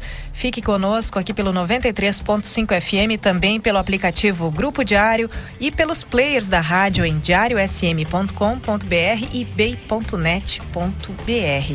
Por falar em bem, estou aqui com os colegas jornalistas Gilberto Ferreira e Rafael Menezes que voltam de São Gabriel com que infelizmente, né, gente, infelizmente tem que voltar de São Gabriel a essa altura com as informações sobre o caso do menino Gabriel Marques Cavalheiro, ele que foi que morreu e cujas circunstâncias estão sendo apuradas, né? Exatamente. É, nós tivemos aí, falei aqui ao longo do programa, gente, sobre o histórico, né? Nós tivemos aí o sumiço do Gabriel desde o dia 12, então esse corpo que é encontrado na sexta-feira à tarde, o velório nesse sábado e o enterro na manhã deste domingo. Bem-vindos à companhia, gente. Bom, bom trabalho até então, Obrigado. né? Um belíssimo trabalho. É, a gente fala belíssimo trabalho do ponto de vista do jornalístico, jornalístico né? Exato. Né? Mas uma tristeza, é. né? Ter que cobrir uma coisa é, assim. tu sabe, boa tarde, boa tarde a todos que nos ouvem, Carla, que tu fizesse uma síntese muito boa mesmo, porque uh, por mais que a gente esteja lá como profissional da imprensa para relatar o que está acontecendo, a gente é ser humano também. Exato. E eu te falo uh, nessa minha introdução porque eu me emocionei muito no momento em que o cavalo chegou, o cavalo que ele utilizava para lida campeira, ou seja, ele era um menino criado na região metropolitana, nascido na região metropolitana, Sim. mas ele tinha uma paixão pelo campo, tanto que eh, foi relatado, inclusive o Rafael tem esse áudio ali uh, que por um, por um, primo dele que ele disse assim, primo, se eh, a minha carreira no exército não der certo, eu quero ficar aqui em São Gabriel trabalhando no campo Sim. com vocês. Então ele tinha, era um hoje. menino do, do bem, um menino com um coração bom, ele tinha sonhos, ele Sim. sonhava em ser militar, ele se caso não desse certo a carreira militar, para te ver com 18 planos, anos ele né? já tinha planos, ele já tinha arquitetado na mente dele que ele queria sair daquele foco da região metropolitana para vir para a área rural, para o campo. O primo dele é peão de, de, fazenda, peão de estância, como se chama naquela região de São Sim. Gabriel. Ele trabalhava na fazenda e um dos hobbies do, do Gabriel, quando vinha para lá, era andar a cavalo com eles nessa fazenda. Sim. Então, o cavalo dele, que ele costumava andar lá, veio encilhado e com o chapéu que ele usava, né? Então, ou seja, ele sempre também se trajava gaúcho, né, para andar a cavalo, tudo. E o chapéu dele chegou na frente da funerária onde o cortejo saiu. Aquele ponto assim, ó, foi para mim uma, um ponto assim de muita emoção. Não Sim. teve quem não tivesse lá, mesmo o profissional da imprensa que não, acabou não se emocionando com aquele momento. Então foi muito tenso ali. É, o que boa tarde, Carla, boa tarde, ouvintes. Boa o que tarde. o que me chamou a atenção e como o Gilberto falou que é impossível a gente acabar não se emocionando. Somos seres humanos, temos sentimentos, né? É, é isso é natural. É, e o que não, o que não diz, uh, o que não condiz com a lei da vida é um pai sepultar um filho. E ver a expressão né, da mãe, né, tão abalada, a irmã muito abalada, e o pai ali, a gente via pela expressão facial dele que ele estava sim abalado, porém tinha que se manter firme porque ele tinha ali com ele a esposa, filha, enfim, as enteadas, as né? enteadas para que mantessem elas ainda em pé. E foi um momento de muita comoção quando o caixão então foi colocado dentro da sepultura e a, e a irmã dele, abraçada ao chapéu, esse que foi transportado, abraçou, cheirou, beijou o chapéu e largou sobre o caixão. E o primo dele que conversou conosco, o Matheus, né? O Matheus, é. ele conversou e ele colocou o lenço tradicionalista, o lenço de gaúcho, como a gente chama, também sobre o caixão. Então foi um momento ali de muita tensão, né? Foi um momento triste. Uh, tivemos uma, uma, uma senhora, né, que veio acompanhar Isso, o funeral de Guaíba. de Guaíba. Ela acabou passando mal, desmaiou, teve que ser socorrida, encaminhada para o hospital assim é, era muitas pessoas populares que não conheciam o Gabriel mas tinham contato com a família conheciam a família até mesmo pessoas anônimas que ali estavam para dar aquele apoio àquela mãe Sim. então para nós foi assim um momento muito delicado fazer uma cobertura. Eu participei da cobertura da, do caso Kiss também e foi um outra, outra, outro fato que, que, que abalou muito a, a nós profissionais da imprensa, como também a população em geral. Mas este fato em São Gabriel, algumas pessoas uh, falam que, lógico, pelo tamanho do caso, né, um caso menor, é uma pessoa apenas mas a, o tam, tamanho a comoção na cidade é, é, é, semelhante àquilo que nós sentimos quando aqui tivemos também aquela tragédia com os jovens daqui. Ah, o que nós percebemos é o desejo da população, né, num, num, num, todo, é de justiça. E foi a palavra mais citada hoje durante a manhã, né? Justiça. Justiça. Sabe, Carla, que assim, ó, eu não sou pai ainda, e, mas eu tive a perda de um sobrinho meu eh, quando ele tinha 17 anos de idade. E, e aí fica imaginando né? Claro que teve toda aquela angústia da família até encontrar o corpo. Puxa. Aí encontrar o corpo, né? Daí puderam fazer os atos fúnebres, né? Porque o problema é se quando tu não encontra um corpo e a família Sim. não consegue dar um funeral uh, condizente, né? Para aquele momento, né? Então encontraram o corpo e fizeram o ato fúnebre e sepultaram ele hoje. Aí eu fico me imaginando como será daqui para frente essa família já de hoje de noite ou amanhã de manhã acordar e saber que não vai ter mais a convivência do Gabriel, né? Sim. né? Um menino tão jovem, tão cheio de sonhos, né? Então, a, a, daqui para frente, dessa noite em diante, no amanhecer de amanhã para essa família vai ser uma coisa assim muito angusti angustiante, né? Tu sabe, Gilberto, que agora que tu falaste, eu não sabia. A gente mal se conhece, é, na verdade, né, é. Gilberto? Muito bom te receber aqui hoje.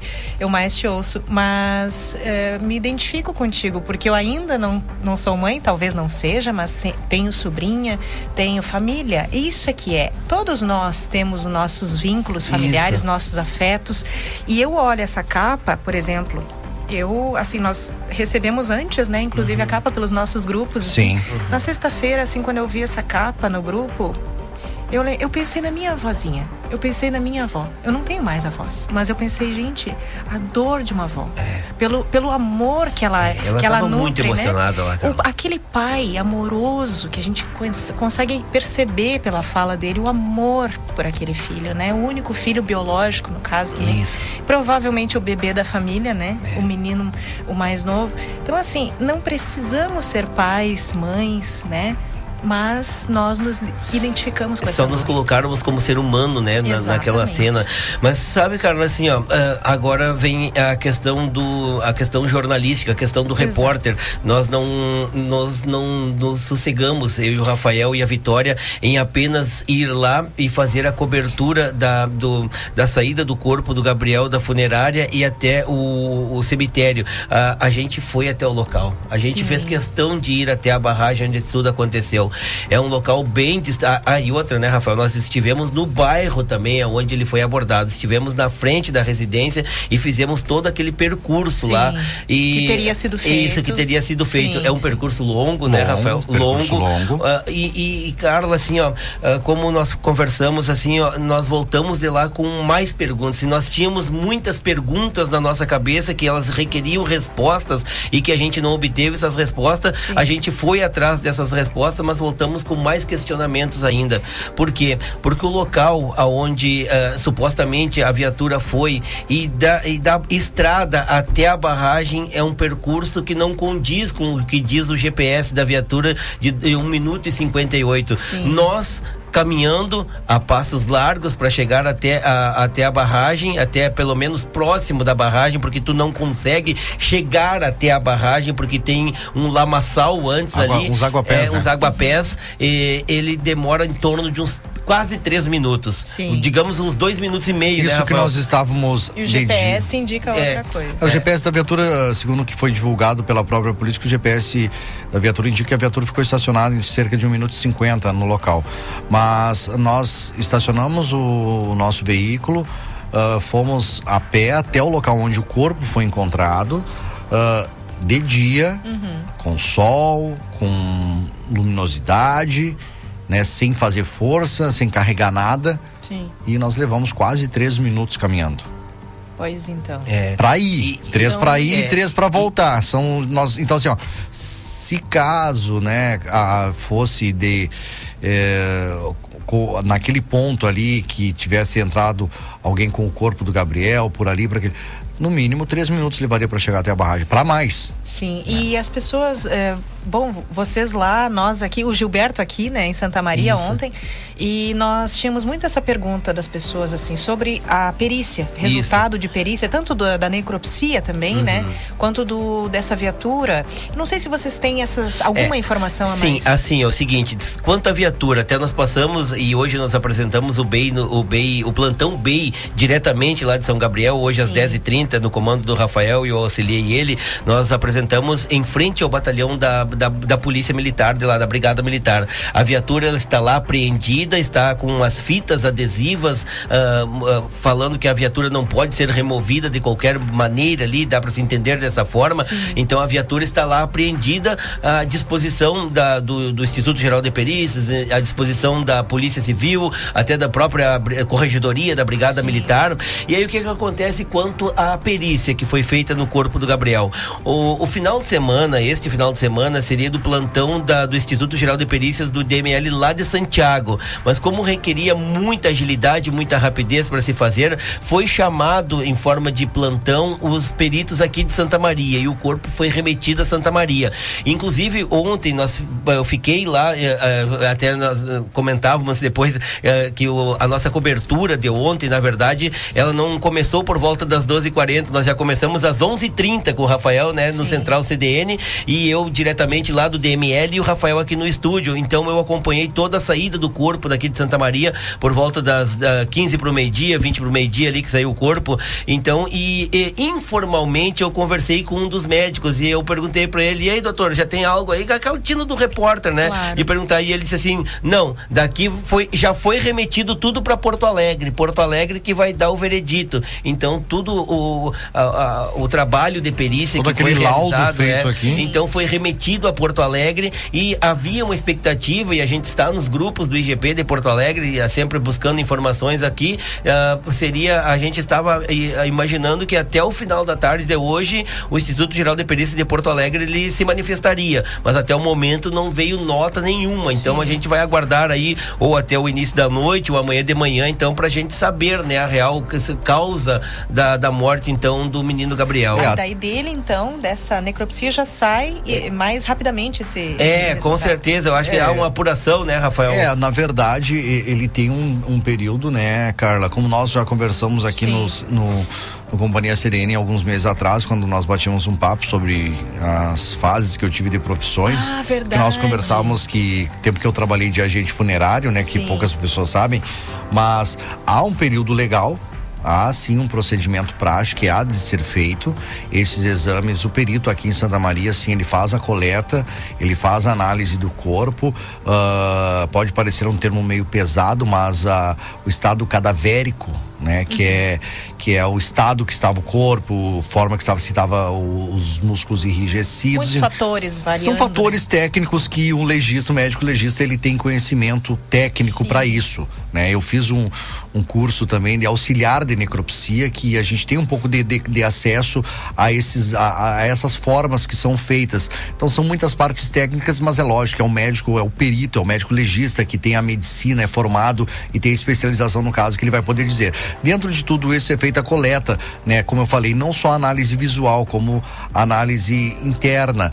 É feito então a análise dos músculos, é feita a análise do sangue, a forma de coagulação do sangue, a forma ah, se o cérebro apresentava alguma algum alguma avaria, podemos dizer assim, algum problema, um, tu- um tumor, alguma batida, coágulo. um coágulo. Ah, Enfim, claro. são, são várias formas, né? Os órgãos internos, porque tudo tem um procedimento praxe. Então, eu, eu Até acredito. a própria água no pulmão, né, para Exato. verificar se foi afogamento ou não, né? se, Ah, se sim, teve alguma asfixia. Assim, ó, então, assim, ó, eu, eu leigo falando, eu acredito que dentro menos de 30 dias nós não vamos ter nenhum laudo. Não tão leigo, né? Vemos É, aqui pela não, tua Rafa, formação. é, eu, quando ele começou a dar explicação, eu já me aquetei pra cá, Carla, porque aqui ele entende, né? É, ele, a gente conversou muito nessa viagem, eu já sabia dessa, por ser amigo já do, do Rafael, antes mesmo de nós trabalharmos juntos, nós já tínhamos uma relação de amizade, então eu já sabia desse conhecimento dele. E outra coisa que chamou atenção lá no local também, junto a essa barragem aqui, é porque assim, ó, o, o, o corpo foi achado de um outro lado, numa outra margem, na, na barranca da barragem ali, que se chama na cabeceira da barragem. E para te acessar a- o- ao leito dessa barragem tem os chamados garapés, que é onde fica aquelas gramas ali, né? E tem muito barro para chegar ali. Então, ou seja, se alguém largou ah, o corpo ali na barragem, de certa forma ele se embarrou. Aham. Ele vai ter um calçado embarrado, uma roupa embarrada, porque não tem como tu ah, largar um corpo ali e não sujar os, sujar os calçados ou os pés para te acessar o leito. E depois também, né? Tem todo esse tempo ali que o corpo ficou dentro da, da barragem também. Então tem muita coisa ainda que só a perícia vai nos contar mesmo, né? E Claro. depois, claro, depois da- no julgamento aí do caso, que vai ser também ah, um outro ato de grande cobertura também, né? Até eu peço, Carla, para liberar o Gilberto aqui, até eu quero encaminhar o Gilberto no ar aqui para acompanhar conosco aí. Tivemos um homicídio nesse momento em Santa Maria. Poxa. Nossa equipe do BEI aí segue de plantão aí a- atualizando esses dados aí. Vamos acompanhar isso. O, Como é que é esses- o slogan do BEI? A É, informação não tira folga. Pois é, e o Gilberto também não, nem, o- nem o Rafael. Mas assim, o que o Gilberto falava é muito, é muito, é muito coerente, faz muito, assim, ó, nós voltamos com, com muitas dúvidas, né? Isso na forma leiga da, de nós acompanharmos. Lógico que a perícia também é feita em todo o ambiente, é feito um estudo do local, Sim. né? Todos esses fatores aí para que possam chegar à conclusão de que se houve, né, um, a, alguma asfixia, algum trauma, algum problema antes, se ele já foi ah, ah, um, jogado na barragem morto ou se ele entrou por conta ou se alguém jogou, né? se existem mais É, tem a pessoas questão envolvidas da ou não. jaqueta também, né, Carla? Tem a questão da Pois é. jaqueta, porque se alguém talvez não que- eh, quisesse apagar provas de crime, ah, por que, que a jaqueta ficou lá também, né? Tem muitas perguntas ainda que requerem respostas. Pois então, e essa questão toda de verificação de água no pulmão, como disse o Gilberto, é, coágulos ou não, hematomas, é fundamental num caso como esse. É Sim. fundamental e que seja muito minucioso, porque ali aí você terá muitos indícios, né, a base para realmente concluir alguma Com coisa. certeza, nós não estamos aqui para fazer julgamento de ninguém, né? Nós estamos aqui para trazer as informações, mas a polícia, claro, agora vai ter que trabalhar e muito, né, para que que seja solucionado esse caso, porque acima de tudo a justiça clama e pede por justiça, né? A população, perdão, clama e pede por justiça, né? Porque não é não é justo, né, uma criança, podemos dizer assim, 18 anos com tantos sonhos pela frente, morrer e sumir desse jeito e aparecer nessas Sabe- condições. Sabe, Carla, que eu fiz questão de acompanhar o cortejo a pé.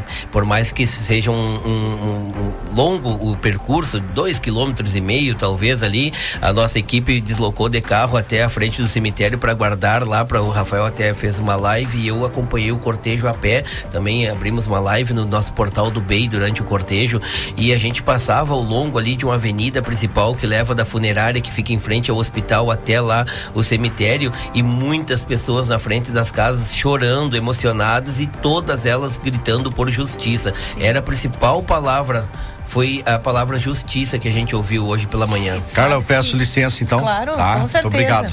Valeu, muito obrigada, Rafael. Um bom trabalho para ti, para ti, Gilberto. Mas Perfeito. fica aí uma, uma questão, né, também que vocês levantaram, que é a da, do uso de câmeras nessa nesse equipamento. É, na farda, né? A- a- Tudo isso poderia estar A sendo UPL, evitado. né, um projeto de lei, né, que, que, que prevê isso e alguns, ah, alguns batalhões no estado do Rio Grande do Sul já estão trabalhando, como é principalmente lá na, no litoral norte, Sim, né, no sim. litoral norte já estão trabalhando como forma de teste. Sabe que eu tenho alguns conhecidos, alguns policiais aqui em Santa Maria que já se utilizam, eles compraram aquelas câmeras GoPro e já estão utilizando Eles. com é, eles mesmo com autorização do, do comando aqui da, da, da polícia, eles estão usando, porque antigamente havia uma discussão ali, né?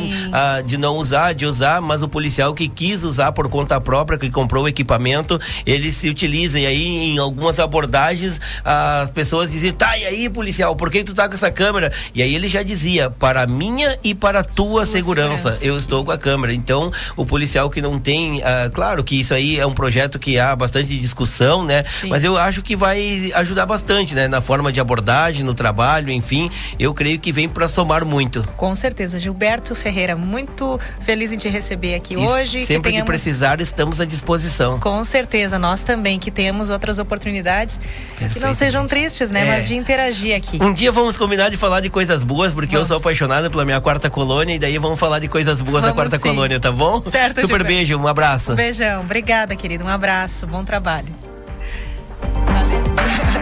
Este é o Companhia CDN com você até às 18 horas. Vamos a um brevíssimo intervalo. Tem Márcio Grings por aqui. Hoje deu uma atrasadinha.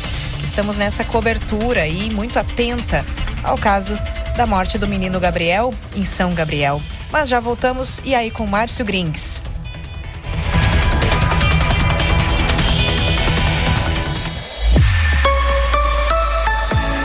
Rádio CDN. Central Diário de Notícias. 24 horas ao lado da comunidade.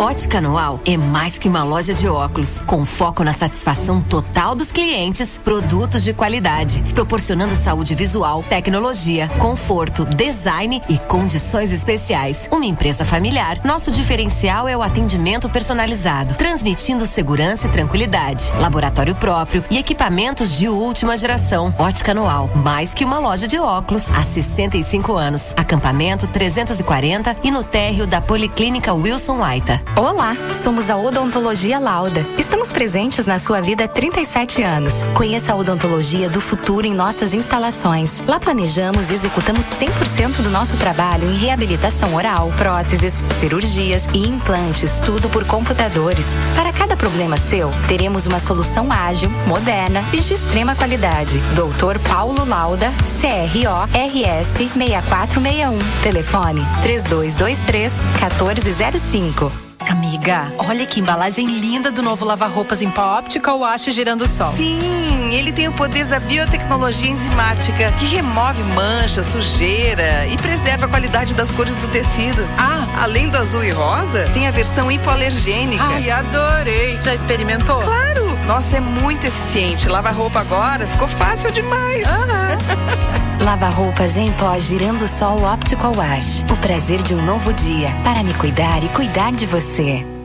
Seja assinante do Diário, receba as edições impressas na comodidade de sua casa. Modalidades e planos especiais que se adaptam a você. Ligue 3213-7272 e fale com a nossa central de atendimento. Diário, cada vez mais perto de você. Atualmente, as empresas de todos os portes precisam estar conectadas. E as pequenas e médias não podem se dar ao luxo de ficar de fora. Pensando nisso, criamos uma internet especificamente para você, com tudo que a sua empresa precisa para ter o melhor que a internet tem a oferecer e sem onerar o seu bolso.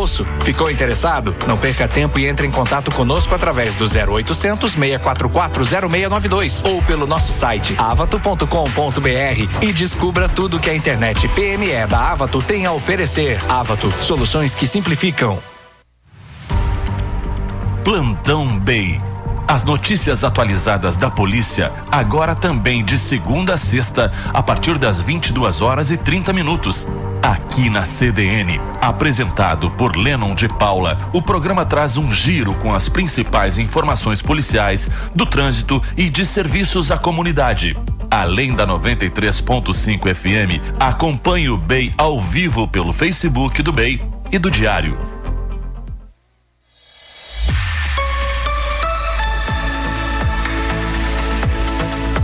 Companhia CDN.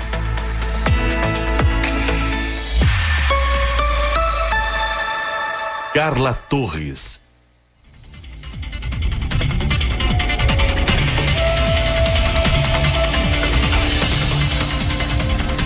Companhia CDN com você até às 18 horas. É uma jornada todo domingo por aqui, das 15 às 18 horas. Informação na medida certa para você curtir seu fim de semana.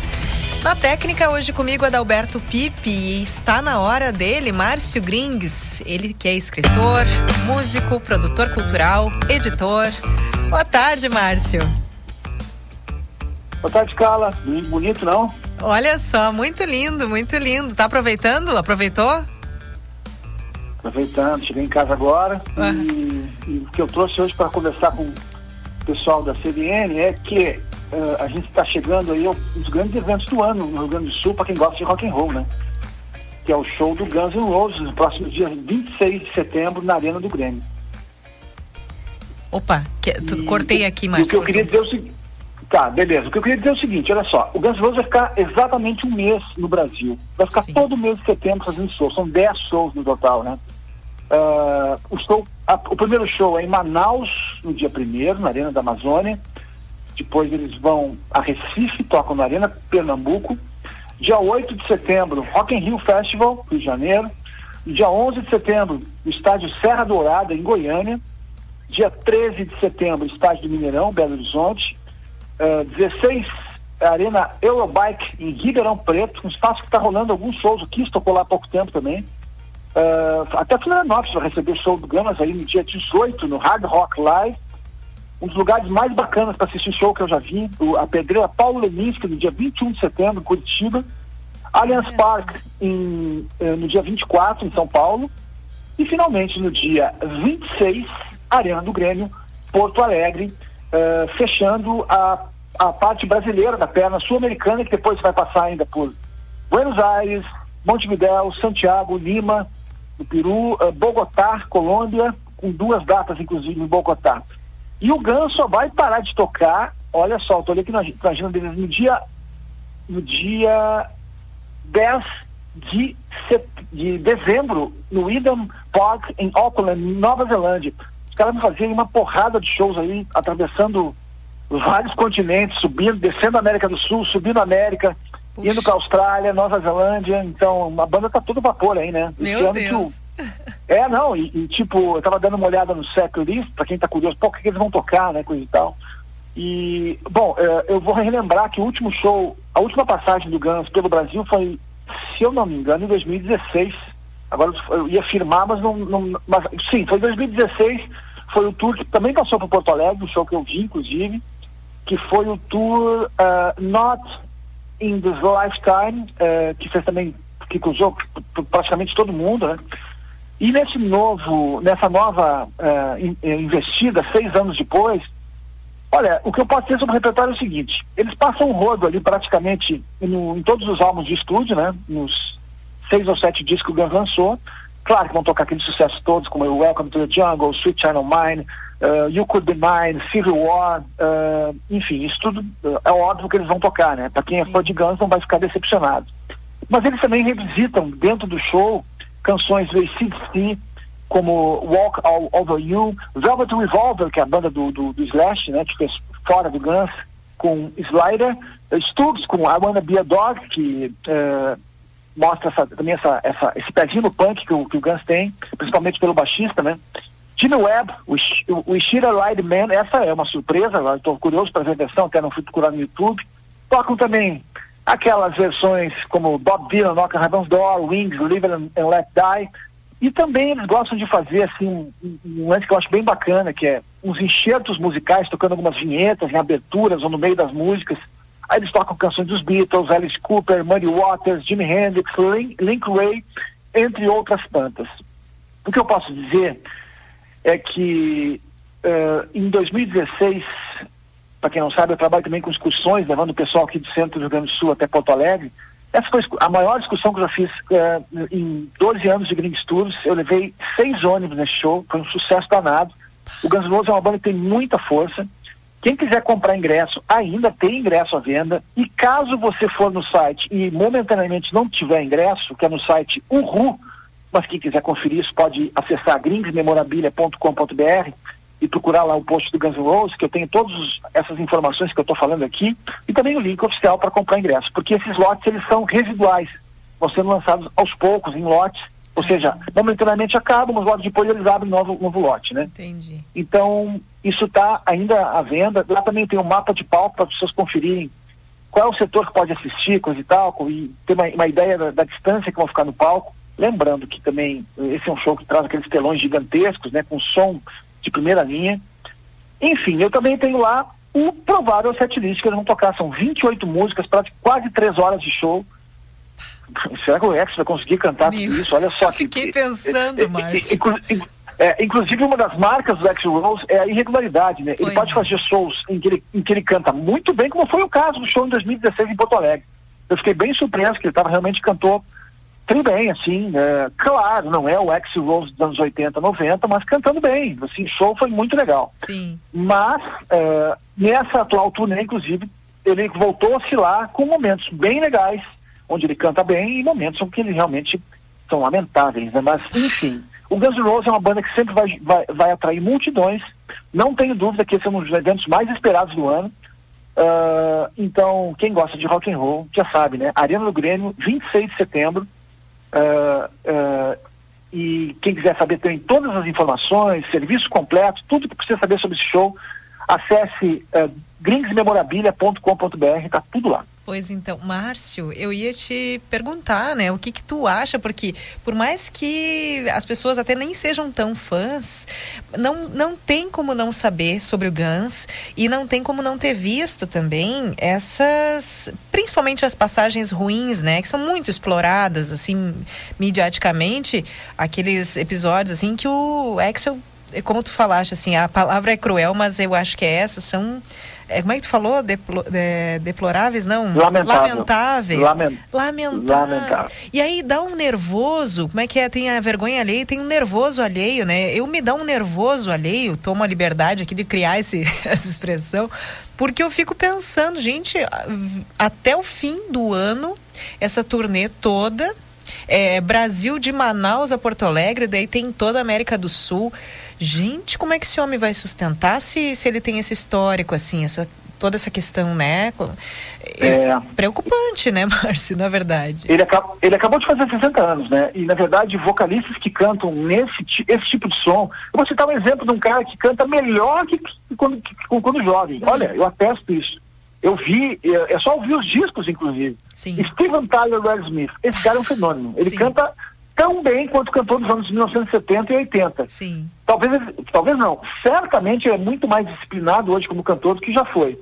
E é um caso raro, né? Porque Sim. tu pegar, por exemplo, um caso mais constrangedor que o do X Rose é o caso do Bon Jovi, que tem uma série de vídeos aí, que ele realmente não consegue. Bom, é, ali, ali, ali não é lamentável, ali é simplesmente é, é, é, é de, ali assim eu uso a palavra deplorável, é Puxa, deplorável, mas... é deplorável ver o, o, o que ele não consegue mais chegar. Então, o tempo, às vezes, é muito cruel para esses vocalistas de hard rock, né? Porque, assim, é, como.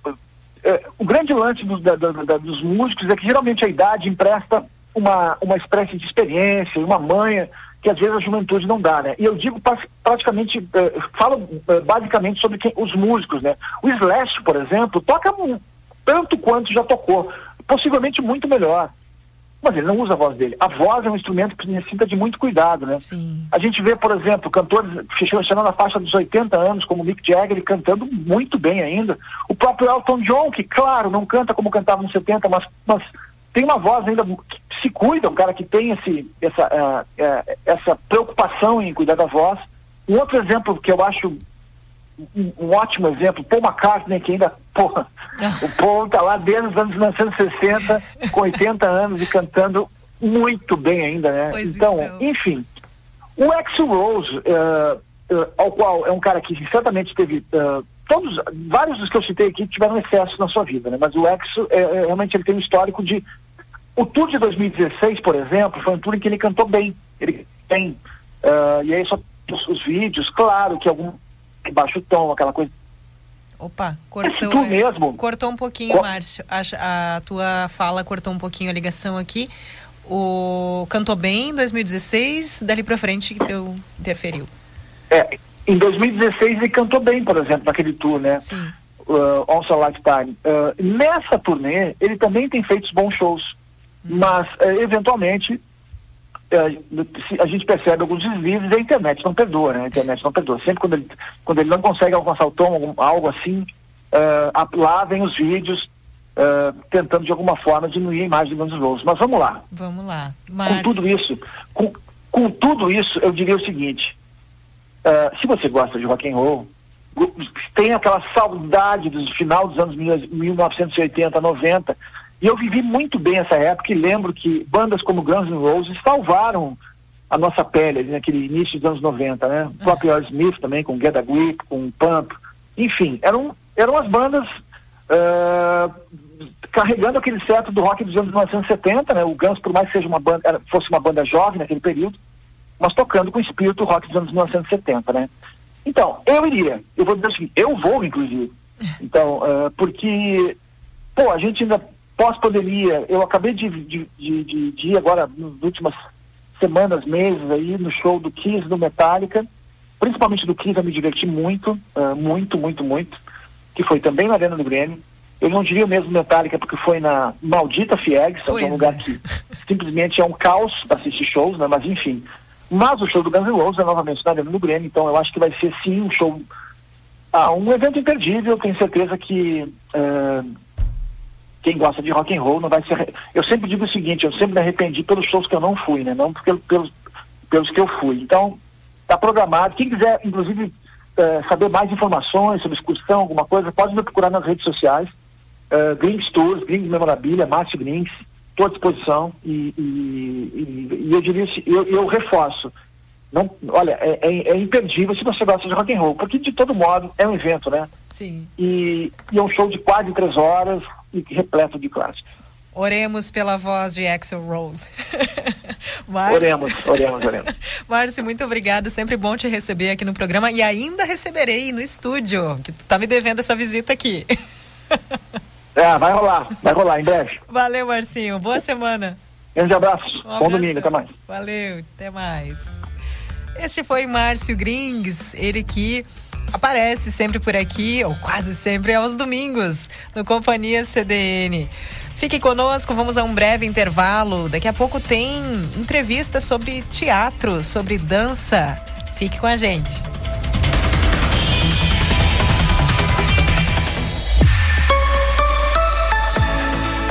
Central Diário de Notícias, 93.5 FM. Um ano ao lado da comunidade.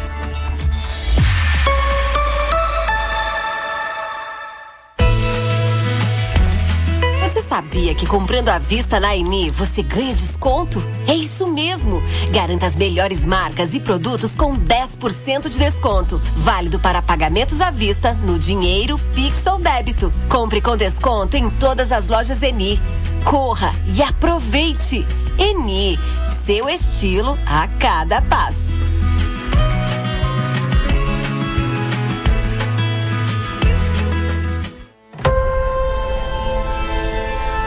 A quarta temporada de Stranger Things acabou de chegar. E com a Claro, sua casa brilha até no mundo invertido. Assine Claro Net Virtua 350 mega com assinatura Netflix inclusa por R$ 99,99 nos primeiros três meses no combo. Ligue 55 3213 7280. Com a Claro, a casa brilha.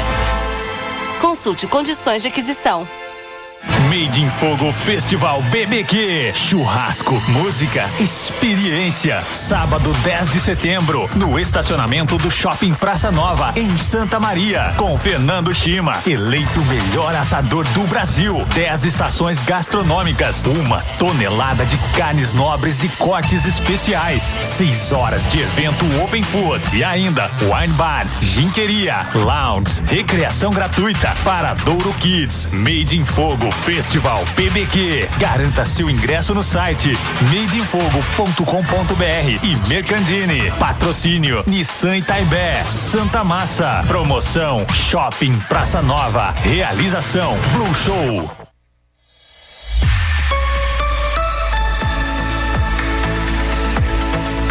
Companhia CDN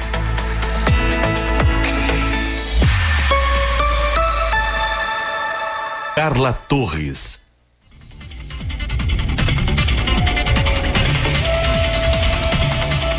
Companhia CDN, informação na medida certa para o seu fim de semana. Na técnica de áudio, Adalberto Pipe. Siga conosco até às 18 horas. E agora vamos ouvir a entrevista que eu fiz com o ator e professor Marcos Caie sobre o projeto Estrelas do Bairro, que estreia no próximo domingo, dia 28 no palco, então, do Espaço Cultural Vitório Facim. O projeto faz parte das atividades da ONG Nossa Vida, Sua Vida, no bairro João Goulart, em Santa Maria. Vamos ouvir.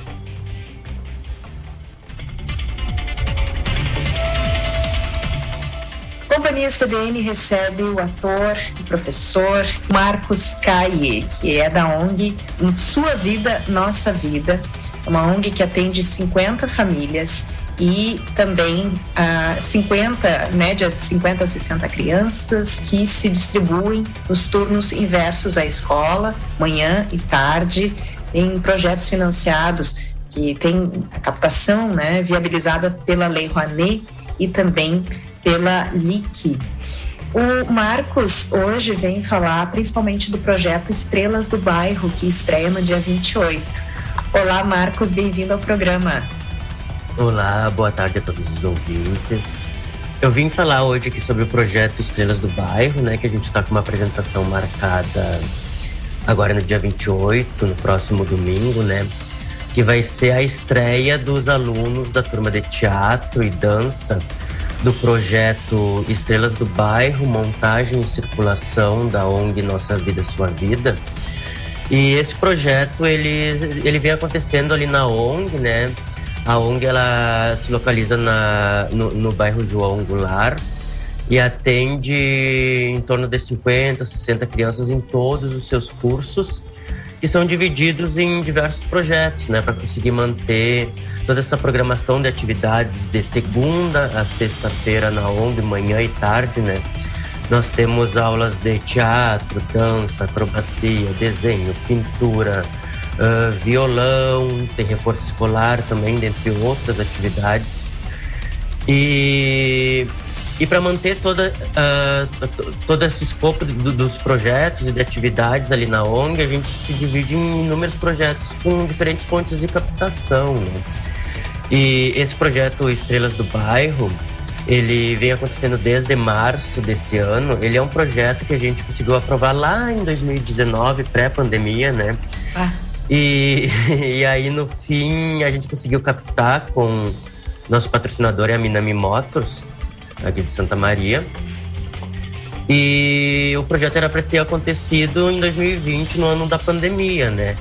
Mas aí, infelizmente, com, com tudo que aconteceu, a gente teve que ir arrastando o projeto até o, o melhor momento para que ele acontecesse, né? Então, esse melhor momento que a gente conseguiu foi a, agora esse ano, 2022, né? Com a flexibilização uh, de, de, de, todas, de todas as coisas da pandemia. E aí a gente conseguiu, a partir de março, voltar com as aulas uh, como era antes, pré-pandemia, né? que a partir de março, de março até agora, agosto, a gente estava montando essa peça. Na turma de teatro, nós temos duas turmas de teatro. Uh, uma é atendida por esse projeto, que foca esse espetáculo, e a outra é, foca uma outra apresentação que acontecerá mais no fim do ano. Né? E, e o projeto Estrelas do Bairro, daí ele vem com essa turma de teatro que tem seis alunos, enquanto a turma de dança tem 12 alunos mais ou menos. E, e aí essa apresentação do dia 28 é o, é o resultado desse exercício teatral que a gente está fazendo, né? Ele é um espetáculo de teatro e dança ao mesmo tempo, se chama O Reino de Bololândia de Cenouras, uh, que é de minha autoria o texto, né? Eu criei ele há um tempo atrás com crianças, né? Com as ideias das crianças. E agora a gente está refazendo ele na ONG. Então, no dia 28 às 17 horas vai ocorrer essa estreia, né? A gente vai estar tá disponibilizando ônibus para a comunidade e assistir, né? Uh, as estrelas do bairro, né? Para todo mundo ver os seus, seus filhos, seus netos atuando. E também a gente pensa nessa, nessa possibilidade de transporte para pensando na democratização do acesso, né? Porque como já é uma comunidade carente, né, a gente atende as famílias carentes, a gente sabe que muitas vezes não o acesso aos equipamentos culturais é, é muito difícil, né? Uh, justamente por, por ser no centro da cidade, por ter que haver esse transporte, por ter que ver o pagamento de ingressos. Então, muitas vezes, uh, não, não se acessa os equipamentos culturais da cidade, né? Sim. E, e, e, aí a nossa intenção também, como medida de democratizar, democratizar o acesso e fazer com que todo mundo realmente vá ao teatro, né? A gente está disponibilizando uh, esse ônibus para a comunidade ir assistir as suas estrelas, né? Sim, e como é que funciona, Marcos, em termos de local? Tu falaste do teatro, é no 13 de maio, no caso? Não, vai ser no Espaço Cultural Victório Facinho. Ah, sim. Uh, que é um teatro menorzinho, assim, né? Tem 90 lugares, mas uh, quem quiser ir assistir também pode ir, vai ter ingressos disponíveis na hora, né? Embora o foco assim, seja um pouco mais para a comunidade, né? Mas ele é aberto a todo o público. Ele é, e, e, e, dentro disso a gente também vai estar disponibilizando acessibilidade, né? Que é algo muito importante. Que caso a gente tenha algum espectador surdo, vai ter uh, intérprete de libras também. Uh, nós temos também visita guiada para deficientes visuais, então se houver alguém com essa necessidade, a gente pode mostrar o cenário, fazer toda aquela visita guiada, demonstrar como é a disponibilidade da cena para que ele tenha uma melhor uh, imaginação do que está acontecendo na cena, né? Sim. E, enfim, daí tudo isso ele é ele é viabilizado via a Lei Rouanet, né? Via essa lei de incentivo à cultura, uh, que a gente captou recursos com a Minami Motors, né?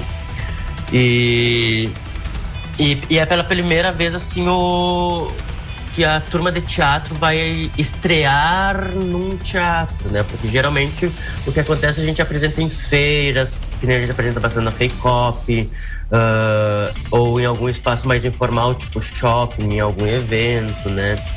Uh, mas a turma de teatro, ou, ou, até mesmo na ONG, né? Mas para a turma de teatro, essa é a primeira vez que a gente vai apresentar no teatro, com luz, uh, com palco, plateia, né?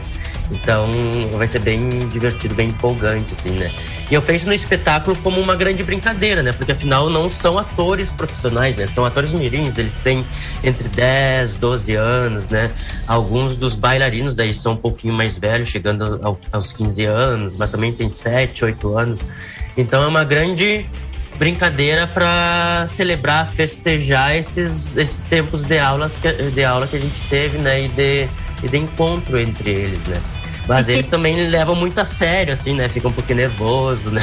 Ai, que amor! Marcos, e como é que funciona? Bom, eu fiquei curiosa para começar pela, pelo menos uma sinopse, assim, sem tanto spoiler sobre a peça, mas uma sinopse, né? Como é que é? Deixa eu lembrar aqui. É, o reino da, de Bololândia de Bololândia Cenouras. De cenouras é, da cabecinha deles mesmo que tu trabalhou. Assim, é, é, esse deles, texto ele foi criado, na verdade, com uma outra turma. Ele foi criado com uma turma de quando eu tinha a Casa das Artes, quando eu tinha a, a escola ali em Camobi, né? E aí a gente criou uh, lá esse texto com através da, do jogo improvisação para as crianças, né? Só que daí eu vinha, eu vim reeditar esse texto ali na ONG e se tornou outra coisa totalmente diferente. Isso foi encantador para mim enquanto autor, né? Porque tomou outros significados assim, dependendo do contexto em que o texto está sendo montado, né? Mas a história ela se passa num reino muito, muito, muito distante, em que havia uma rainha chamada Egoistina II. E essa rainha, como principal característica, era muito egoísta, né?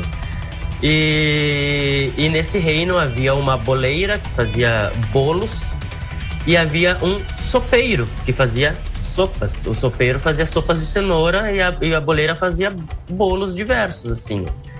Só que certo dia eles vão pedir mais ingredientes para a rainha, né? A boleira vai pedir mais farinha e o sopeiro vai pedir mais sopa, sendo que todo o domínio da comida está em torno da rainha. E a rainha, então, muito maldosa que é e muito egoísta, resolve fazer uma competição entre os dois. Quem trouxeram a comida melhor vai ganhar os mantimentos para fazer os seus bolos ou as suas sopas. E aí. Uh, já vou dar spoiler de tudo. Ah. e aí. Uh, os dois acabam né, se submetendo a essa tirania. E aí fazem as, os seus bolos e suas sopas e aí a rainha define que um é melhor, um é melhor do que o outro, é quase um Masterchef, assim. e aí quem ganha leva todos os mantimentos, né? Sim. Só que aí é... o, o, o, o, boleiro e a, e a sopeira ali vendo essa situação, o, o, o que ganha leva tanto cenoura quanto farinha, leva tudo que não precisa também. Ele acaba indo dividir com o ah. outro que não ganhou nada. Sim. E aí nessa divisão e nesse encontro, né? Eles acabam criando uma coisa nova, fazendo uma, um, um, um alimento que não existia no reino ainda. Eles unem o bolo com a sopa de cenoura e acabam descobrindo uma receita nova e, e elaboram o bolo de cenoura. E aí o bolo de cenoura surge nesse reino como um novo alimento que ninguém conhecia. E eles mostram para a rainha e aí a rainha tirana, gosta tanto do bolo, tanto do bolo que manda acabar com todo estoque de farinha e todo estoque de, de cenoura só para fazer bolo para ela para ela comer, só para ela. e aí e aí eles ficam apavorados porque vai acabar a comida no reino e acabam elaborando um grande plano para tentar tirar a rainha do poder. Basicamente é bem revolucionário assim. Gente, enxerguei aqui. É, e, e, o, e o mais incrível é que se chegou nisso e não e foi pela cabeça das crianças, sabe? Aí eu fiquei tipo, nossa, que como que eles levaram para isso, sabe? E aí eu Sim. fiquei, eu não conseguiria criar sozinho uma história dessas, sabe? Que incrível, Marcos! E aí eu, eu sou muito apaixonado por esse texto, assim, sabe? Porque foi um encontro muito. Obviamente não vou dizer que não tem dedo meu, tem dedo meu, né? De condução, assim, mas.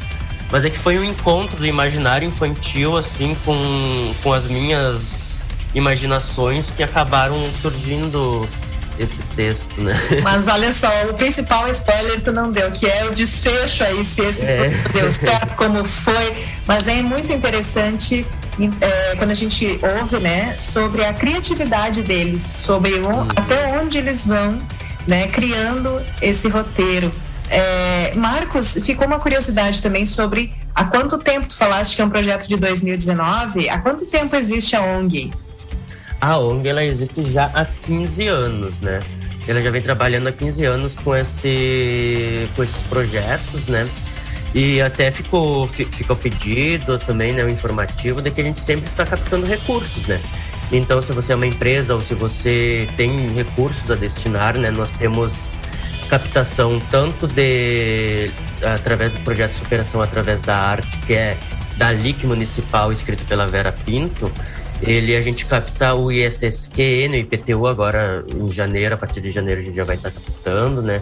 Então se você paga IPTU, se você paga ISSQN, a gente necessita desse recurso para conseguir manter a ONG. E também nós temos os através da lei Rouanet, né?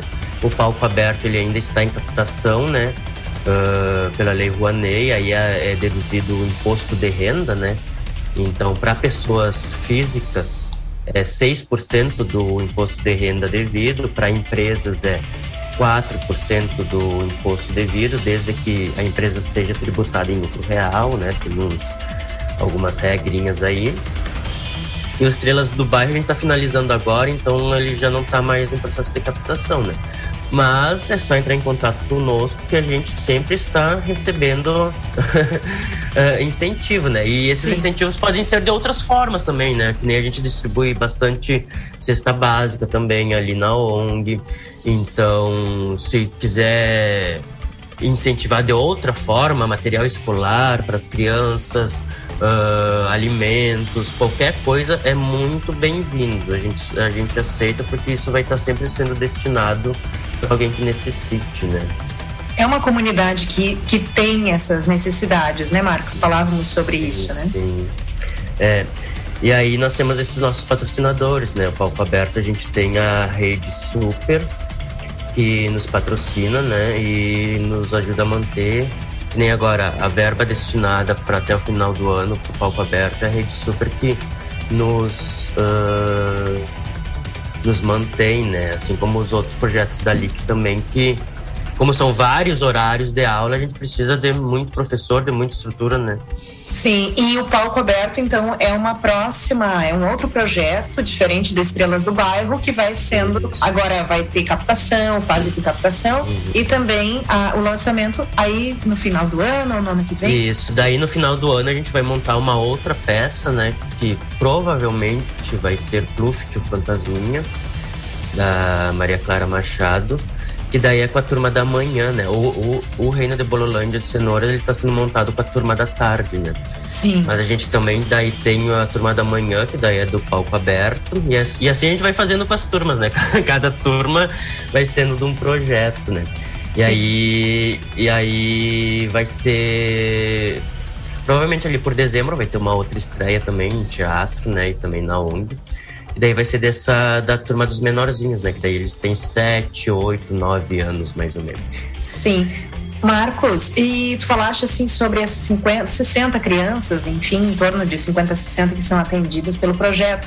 Falou sobre vários, vários professores. Quantos são os professores, entre direção, professores? Quantos vocês são?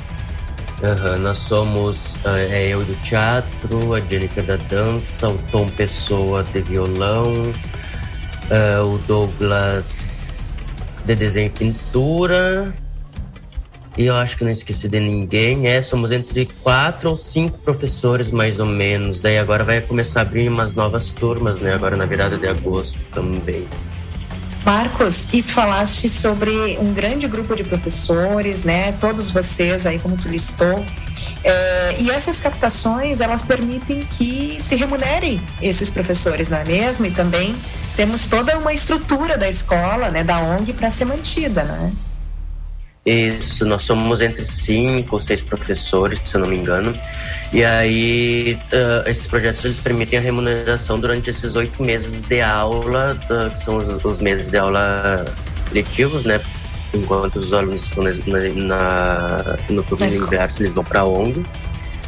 E aí, é, é, toda essa captação é para remunerar os professores e também para compra de material necessário para as atividades, né? Porque demanda muita muita coisa, que nem na, nas aulas de desenho, pintura, a gente necessita de tinta, a gente necessita de, de, toda, de todo o material, pincel, tela, de tudo necessário para dar um para dar aula de qualidade, né? Para não ser qualquer coisa assim que, digamos, ah, só vão aprender a desenhar em, em, em lápis, por exemplo. Não, a gente extrapola isso e vai para para além disso, tanto que o professor Douglas ele até está começando a trabalhar algumas coisas de stop motion também com eles através de criação de esculturas em argila.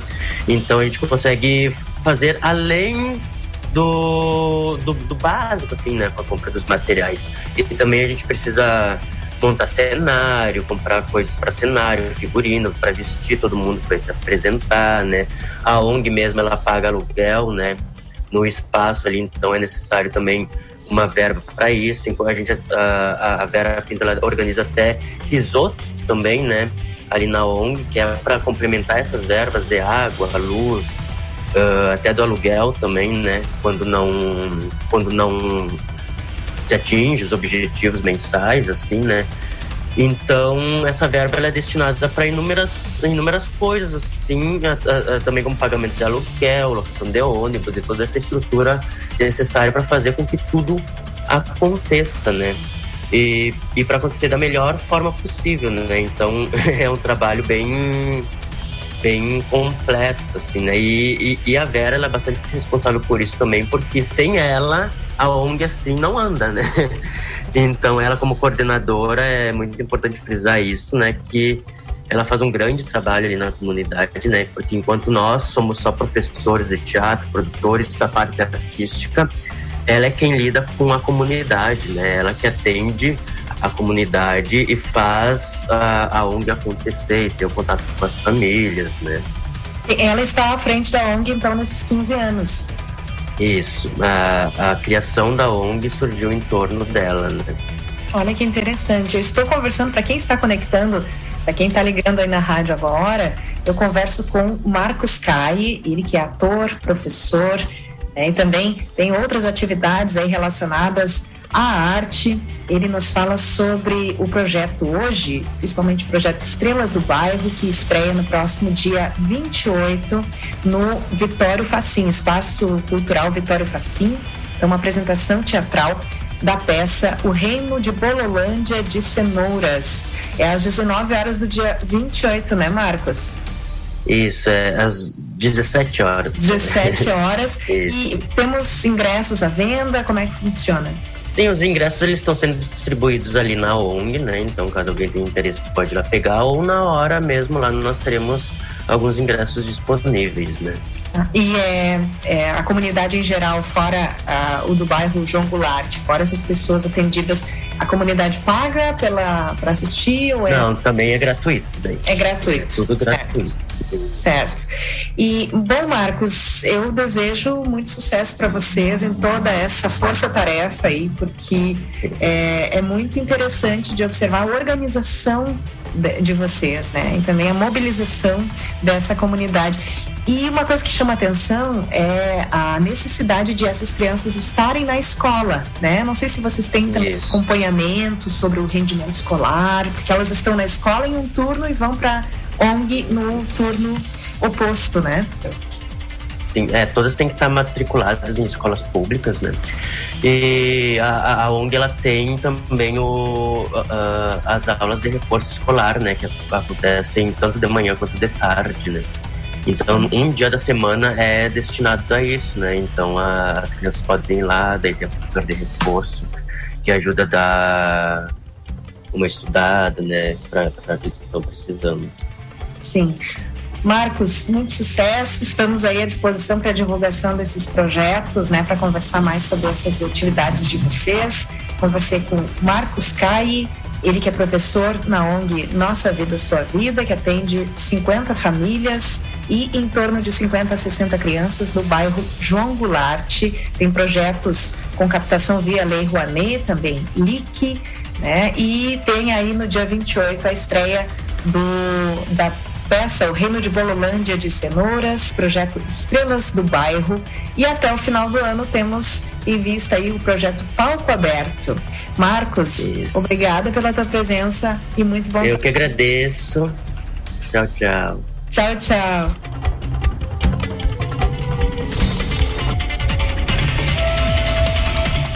Projeto Estrelas do Bairro se apresenta no Espaço Cultural Vitório Facim no próximo domingo, dia 28, às 17 horas. Ingressos gratuitos no local. O Espaço Vitório Facim fica na rua Duque de Caxias, 380, no bairro Nossa Senhora do Rosário. E você conhece mais do projeto Estrelas do Bairro e da ONG pelos perfis, a ONG no caso Nossa Vida Sua Vida, né? Pelos perfis de Instagram nossa Vida, Sua Vida, bem fácil de encontrar, né, gente? Nossa Vida, Sua Vida, Palco Aberto SM, então, Palco Aberto SM, tudo junto, e Casa das Artes SM, Casa das Artes SM. O Marcos deixa seu próprio telefone e WhatsApp também para mais informações. 99986 5791 55, né, o DDD 99986 5791. Eu conversei com o ator e professor Marcos Caie. Nós vamos a um breve, brevíssimo intervalo. Daqui a pouquinho recebo Grace Kelly, educadora financeira. Fique conosco.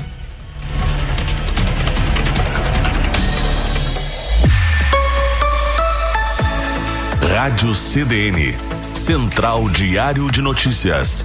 24 horas ao lado da comunidade.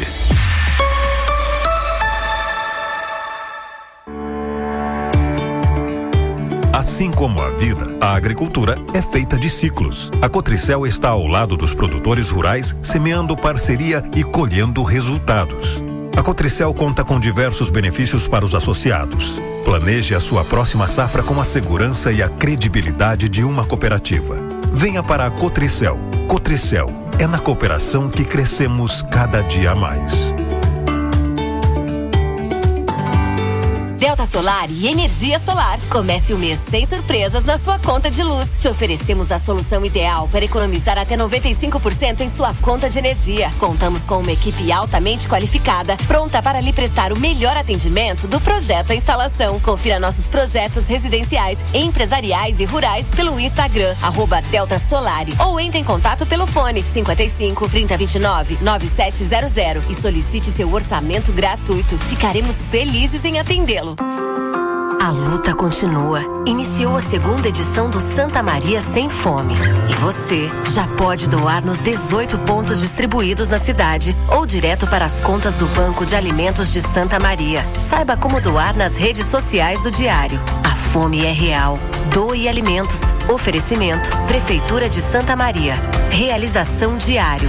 Patrocínio: Fundação Eni e Unicred. Ponto Capital. Adquira conosco uma assinatura do jornal Diário Combo Impresso mais digital e ganhe um brinde especial. Ligue para nossa central de atendimento 3213-7272 ou acesse o nosso site www.diariosm.com.br. Escolha a modalidade com planos e desconto especial. Diário, cada vez mais perto de você.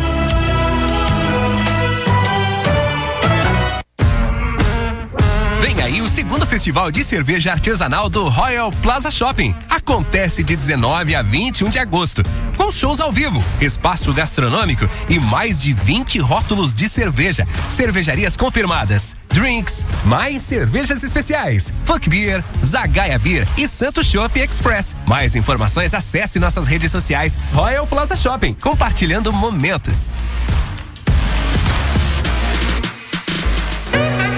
Chegou o Classificados Online do Diário.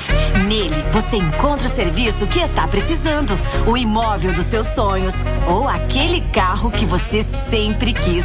Além de poder anunciar o seu próprio negócio, imóvel e automóvel para milhares de pessoas. Tudo isso gratuito, simples e fácil. Acesse agora classificados.diariosm.com.br.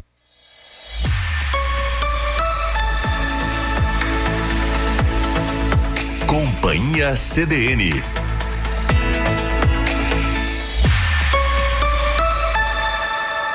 Carla Torres.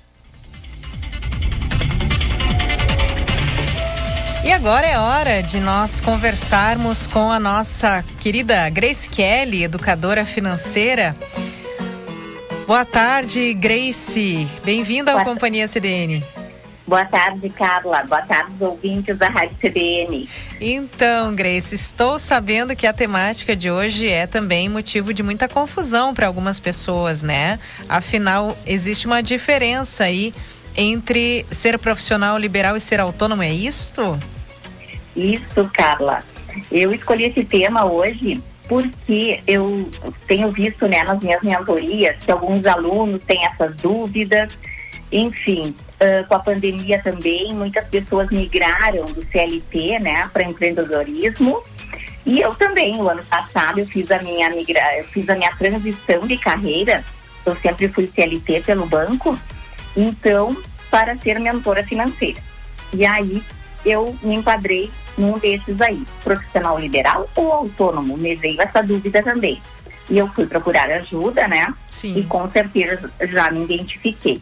Então, esse assunto eu acho bem pertinente para esse momento pós-pandemia que nós estamos vivendo e trazer umas, uns tópicos bem importantes, Carlos. Sim. Assim, por exemplo, qual é a principal diferença? O profissional liberal, ele é regulamentado por algum órgão de classe, como advogados, que tem a OAB, os psicólogos, que tem o Conselho Regional de Psicologia, né? Os médicos, os contadores, os educadores financeiros também, Carla, tem um órgão que regulamenta, sabia? Olha só, não sabia.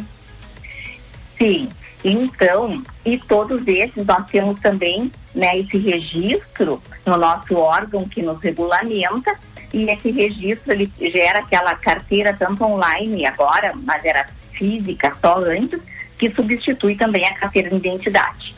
Ah, sim, tá? sim. E qual é a diferença? O profissional liberal, então, ele é regulamentado por algum órgão, ele tem que estar cadastrado e estar positivo nesse órgão para poder atuar, certo? Sim. E os autônomos não têm esses, esse órgão uh, que regulamenta ele, tá? Como eu vou dar alguns exemplos: fotógrafos, né, eletricista, pedreiros, artesãos. Claro que a gente tem uma infinidade de profissões que não tem esse órgão que precisa ter essa regulamentação para poder atuar. Certo. Tá, Carla? Uhum. Essa é a principal diferença. Mas o que eu quero dizer aqui hoje para vocês, para os ouvintes, fiquem bem atentos. Ambos são obrigados a recolherem o INSS, ok? Tá. Tô Porque eu não pegando me aqui, tô preocupava. anotando. Ah, Eu não me preocupava muito com isso, Carla, antes, porque como eu era CLT, vinha os recolhimentos tudo direto, né? O banco fazia na folha, Sim. já descontava lá. Mas, quando eu agora que eu sou educadora financeira, eu mesmo tenho que fazer o meu recolhimento. Então, assim, ó, porém, tem um detalhe aqui, ó. Por exemplo, ah, eu, ah, a pessoa pode optar por ter um CNPJ também, tá? Ser MEI, Sim. tá? Mas o autônomo pode optar por ser MEI. O profissional liberal não pode optar por ser MEI. Ah, Tá. entendi, entendi. Sim. Entendeu? São pontos então, importantes. assim, ó, o microempreendedor individual, ele, ele cabe ao autônomo, tá? Mas um profissional liberal, ele não pode ser um microempreendedor individual. Ele já tem que, se ele vai passar para o CNPJ, constituir uma empresa, ele tem que ser uma microempresa. Ah, entendi. Então, obrigatoriamente, Entendeu? obrigatoriamente ele é ME, como se diz, né? Microempresa. ME, isso mesmo. Sim. Então, assim, ó, a, nós podemos escolher até um limite de faturamento, né? Por exemplo, eu, vou dar um exemplo, tá? Eu sou educadora financeira e eu posso uh, ficar só com o meu CPF, tá? Sim. Se eu não né, tiver outra exigência, pagar o meu imposto de renda de acordo com a tabela de recolhimento da Receita Federal e começa com 7,2%, certo? Ok, entendi. Tô Mas... anotando, tô anotando. tu tá anotando tudo, Carla. Uhum. Então vocês aí em casa também anotem, tá? E o que que eu digo assim, ó, mas para o autônomo vale muito a pena ter um CNPJ e recolher, ser um MEI. E hoje nós podemos fazer um CNPJ uh, na internet, direto. Nós não precisamos pagar uma pessoa para fazer isso para nós. Só cuidem, porque tem muitos sites ali que querem cobrar. E esse serviço o governo disponibiliza gratuitamente, tá? Sim. Uh, no ponto .gov.com, se não me engano. Ponto .gov. Então. Ah, ok, ok. Vou procurar isso. aqui também. E por que que eu digo que vale muito a pena? Porque o autônomo, se ele vai só recolher o INSS pelo CPF, ele vai pagar sobre uh, eh, 220 reais, alguma coisa assim, tá? Sim. Pode ter um quebrado aí. Mas, que seria o mínimo, ok? Ok. Uh, do salário mínimo. Mas, o micro, se ele tem um CNPJ, ele pode, ele vai recolher quanto? 66 reais por mês e ter os mesmos direitos. É, as pessoas ficam, as pessoas ficam em dúvida em relação a, a, aos custos, né, de cada status, no caso, MEI Isso, ou MI. Mas assim, ó, esse, o MEI, por exemplo, ele vai ter esse custo, 66 por mês. Sim. Ele vai ter que gerar uma guia e ter esse custo, tá? Mas uma coisa bem importante, o autônomo, ele tem que fazer um registro na prefeitura. Ele tem que se registrar na prefeitura, tá? Porque ele vai recolher uma guia que é o diferente, tá? Que é o ISR, eu acho. Não ISS. tenho bem certeza agora aqui, Carla, mas assim, ó, o que, que eu oriento para os meus alunos, tá? Que eles procurem um contador quando eles tiverem dúvida, alguém da confiança deles, porque isso é bem pertinente aos contadores, tá? Okay. Eu, como educadora financeira, o que, que eu faço? A importância da educação financeira para esses profissionais é a seguinte: eu trago uma clareza tá? Que eles têm que terem o quanto eles faturam, né? Quais são as suas despesas e quais são os seus deveres e direitos. Por quê, Carla? Porque muitas pessoas ficam uh, no desconhecido e ficam tendo prejuízo, entendeu? Ah, entendi. Por exemplo, uma pessoa, e aí também a Receita Federal hoje ela, ela nos pega de tudo que é lado, que não tem como a pessoa querer fazer errado. E eu digo que a gente tem que cumprir com, os nossos, com as nossas obrigações, tá? É essa minha orientação. Porque não adianta aquela pessoa que quer fazer, ah, pagar menos imposto, né? Uh, não recolher sobre tudo que ela gera Sim. e aí depois ela acaba sendo pega na malha fina, ela vai ter uma despesa muito maior com juros e multas, enfim, um incômodo, né, a Carla também. Sim, sim. E existe também um limite, né, Grace, para você ser MEI, então até tantos mil reais por ano, Isso, você, 60 mil...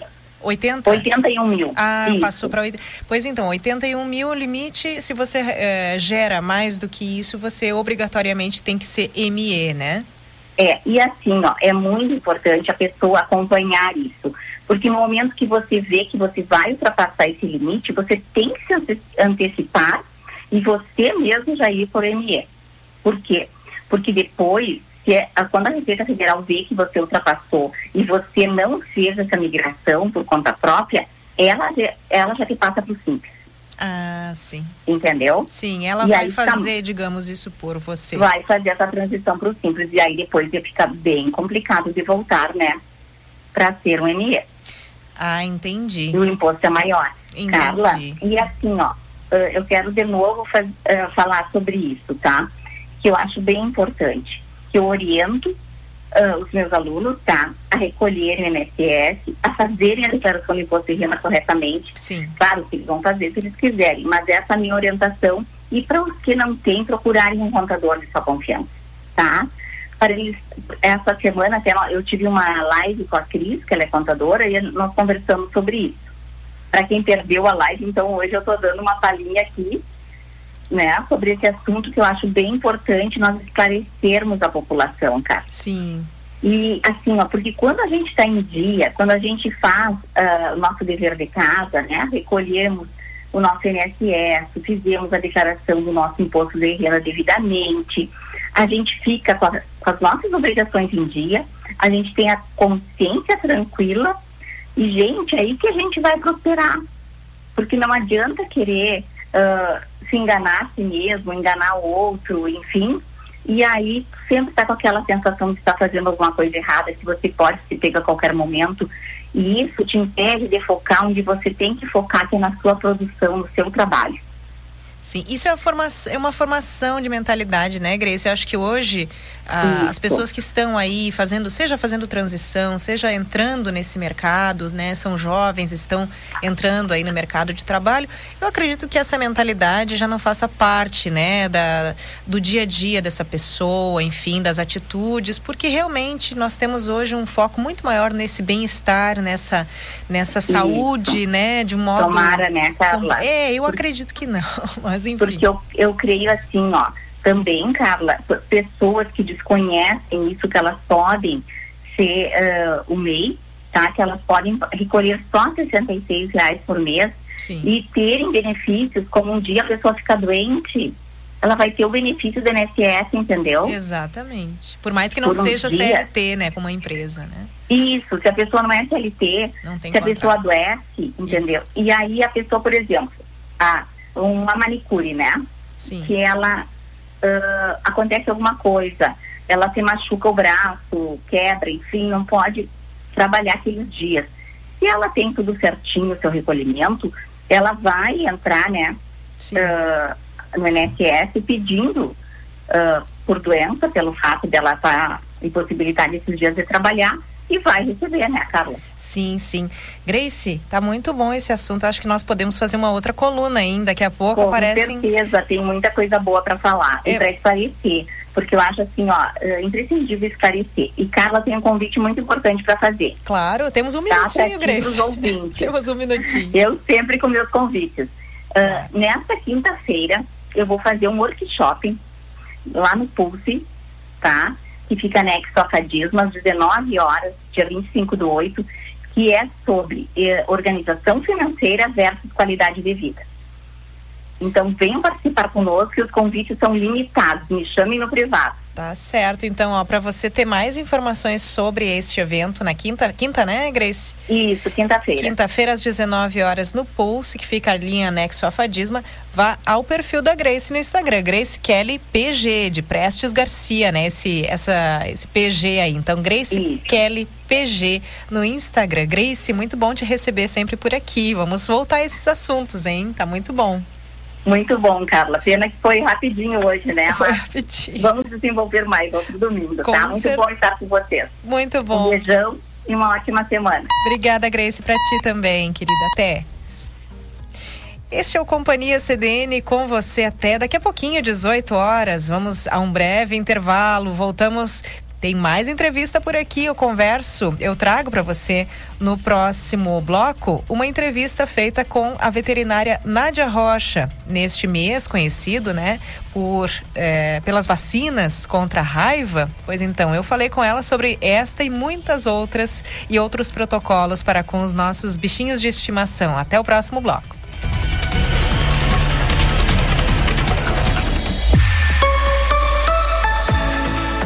Central Diário de Notícias, 93.5 FM. Um ano ao lado da comunidade.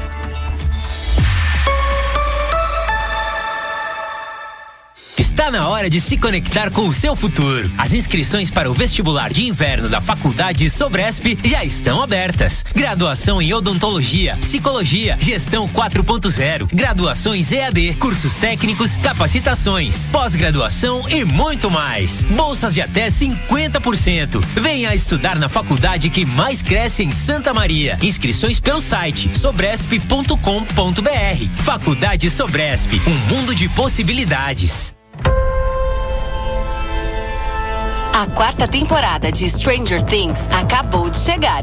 E com a Claro, sua casa brilha até no mundo invertido. Assine Claro Net Virtua 350 mega com assinatura Netflix inclusa por R$ 99,99 nos primeiros três meses no combo. Ligue 55 3213 7280. Com a Claro, a casa brilha. Consulte condições de aquisição. Do Santa Lúcia sempre fui fiel. Bota a cidade sempre para o lar. DSL pode comparar. Paixão antiga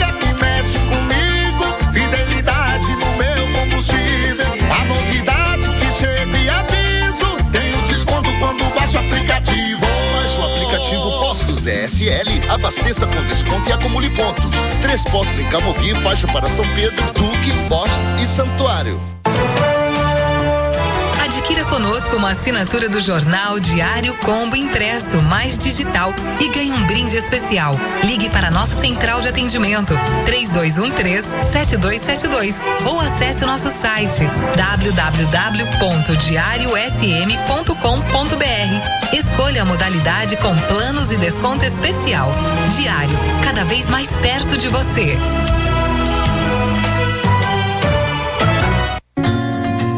No SEST Senat de Santa Maria, você encontra cursos e treinamentos para sua qualificação, além de atendimento de saúde nas áreas de nutrição, odontologia, fisioterapia, psicologia, bem como atividades de esporte e lazer.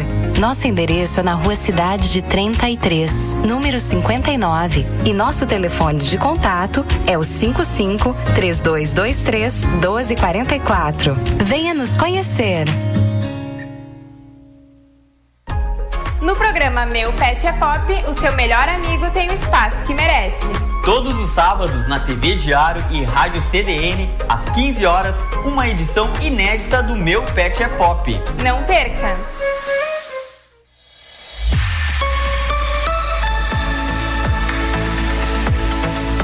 Companhia CDN.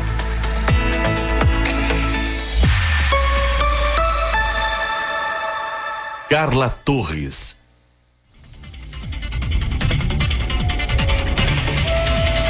Voltamos com o último bloco do Companhia CDN neste domingo, hoje 28, 21, já tô, já tô voando um pouco mais com esse mês que já corre. Então, 21 de agosto, agora são 17 horas e 34 minutos. E vamos falar de vacina, porque tivemos aí o dia D, né, da campanha nacional de multivacinação, que movimentou mais de 20 unidades de saúde em Santa Maria, mas vamos falar especificamente agora sobre vacinas para animais de estimação. Olha só. É, mês de agosto é conhecido pelas ações de vacinação de cães e gatos contra a raiva, né? Pois nós tivemos aí há poucos dias também ações organizadas pelo curso de medicina veterinária da Universidade Federal de Santa Maria, que vacinaram cães e gatos em todos os cantos da cidade. E o Companhia CDN resolveu ir mais fundo na questão da saúde animal e recebeu a veterinária Nádia Rocha, que nos fala sobre o protocolo vacinal completo e também sobre as principais doenças e cuidados que precisamos ter com os nossos animais de estimação.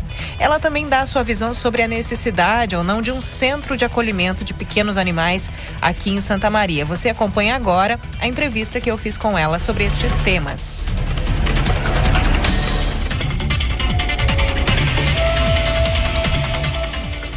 Companhia CBN recebe Nádia Rocha, veterinária, ela que já tem anos aí de prática, né? Além de uma atualização constante em termos de pesquisa.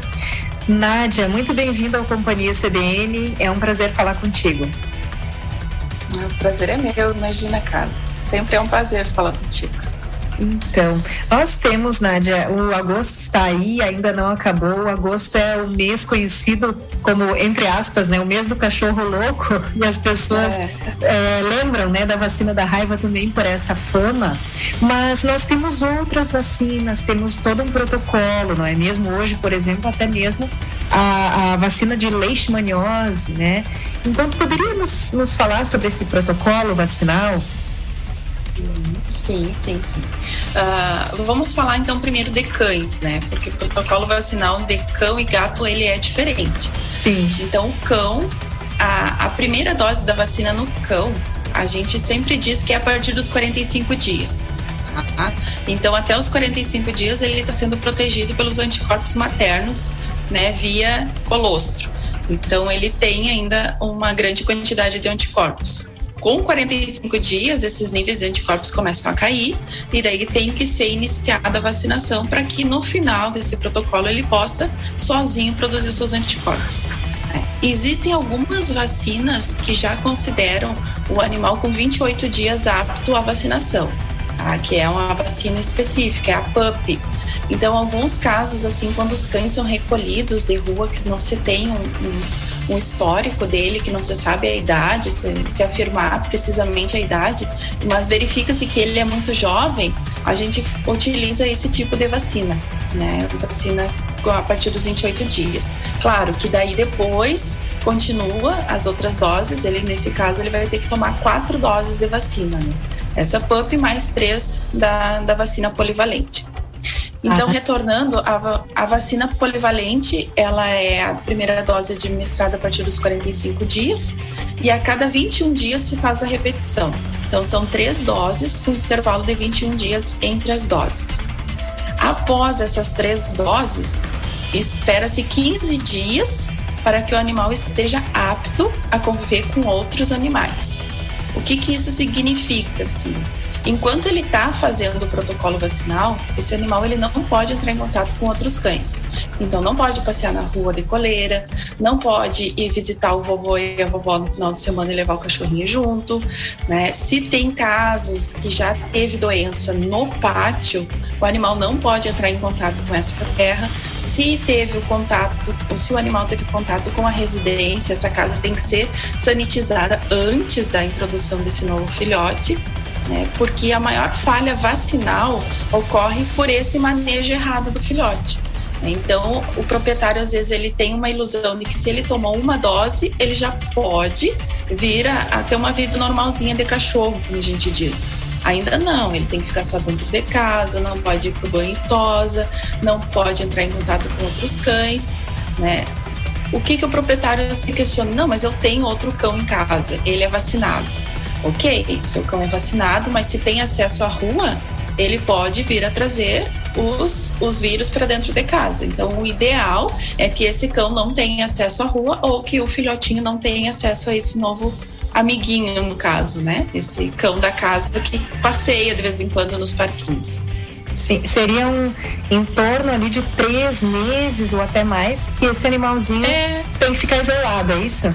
Isso, recluso, exatamente. Uhum. E a vacina da raiva, Nádia, justamente essa do mês de agosto, quando é que começa?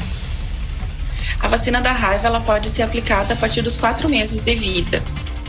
É, a partir dos quatro mesinhos ele já pode tomar. É uma dose única, né? Sempre lembrando que todas as vacinas elas precisam de um reforço anual. Então não adianta dar as três doses, fazer todo o protocolo, ter a carteirinha completa nas doses iniciais e depois não fazer esse reforço. É porque a gente sabe, agora ainda mais com a vacina do Covid, né? A gente sabe que a meia-vida desses anticorpos da vacina é, tem duração de aproximadamente 12 meses. Então, a cada 12 meses tem que ser feito novamente uma dose de reforço de cada uma delas. Da polivalente e da raiva. Nádia, falaste, falaste sobre essa, essa questão da. Como é que se chama? Ah, vacina. Nós falamos inicialmente sobre a vacina da leishmaniose. É uma doença, Isso. é uma doença que talvez não seja tão nova, mas o conhecimento sobre ela ainda é novo, né? Nós ainda estamos E, e, e, recém estamos ouvindo falar sobre vacina para isso. Como é que funciona? É efetiva, não é? Assim como a vacina nacional é importada, que nós podemos falar dessa divisão que as pessoas fazem, eu não sei se isso procede, né? Enfim. Uhum. Uhum. É, para nós, veterinários, uh, eu me formei em 2011 não se falava em leishmaniose aqui no Rio Grande do Sul, né?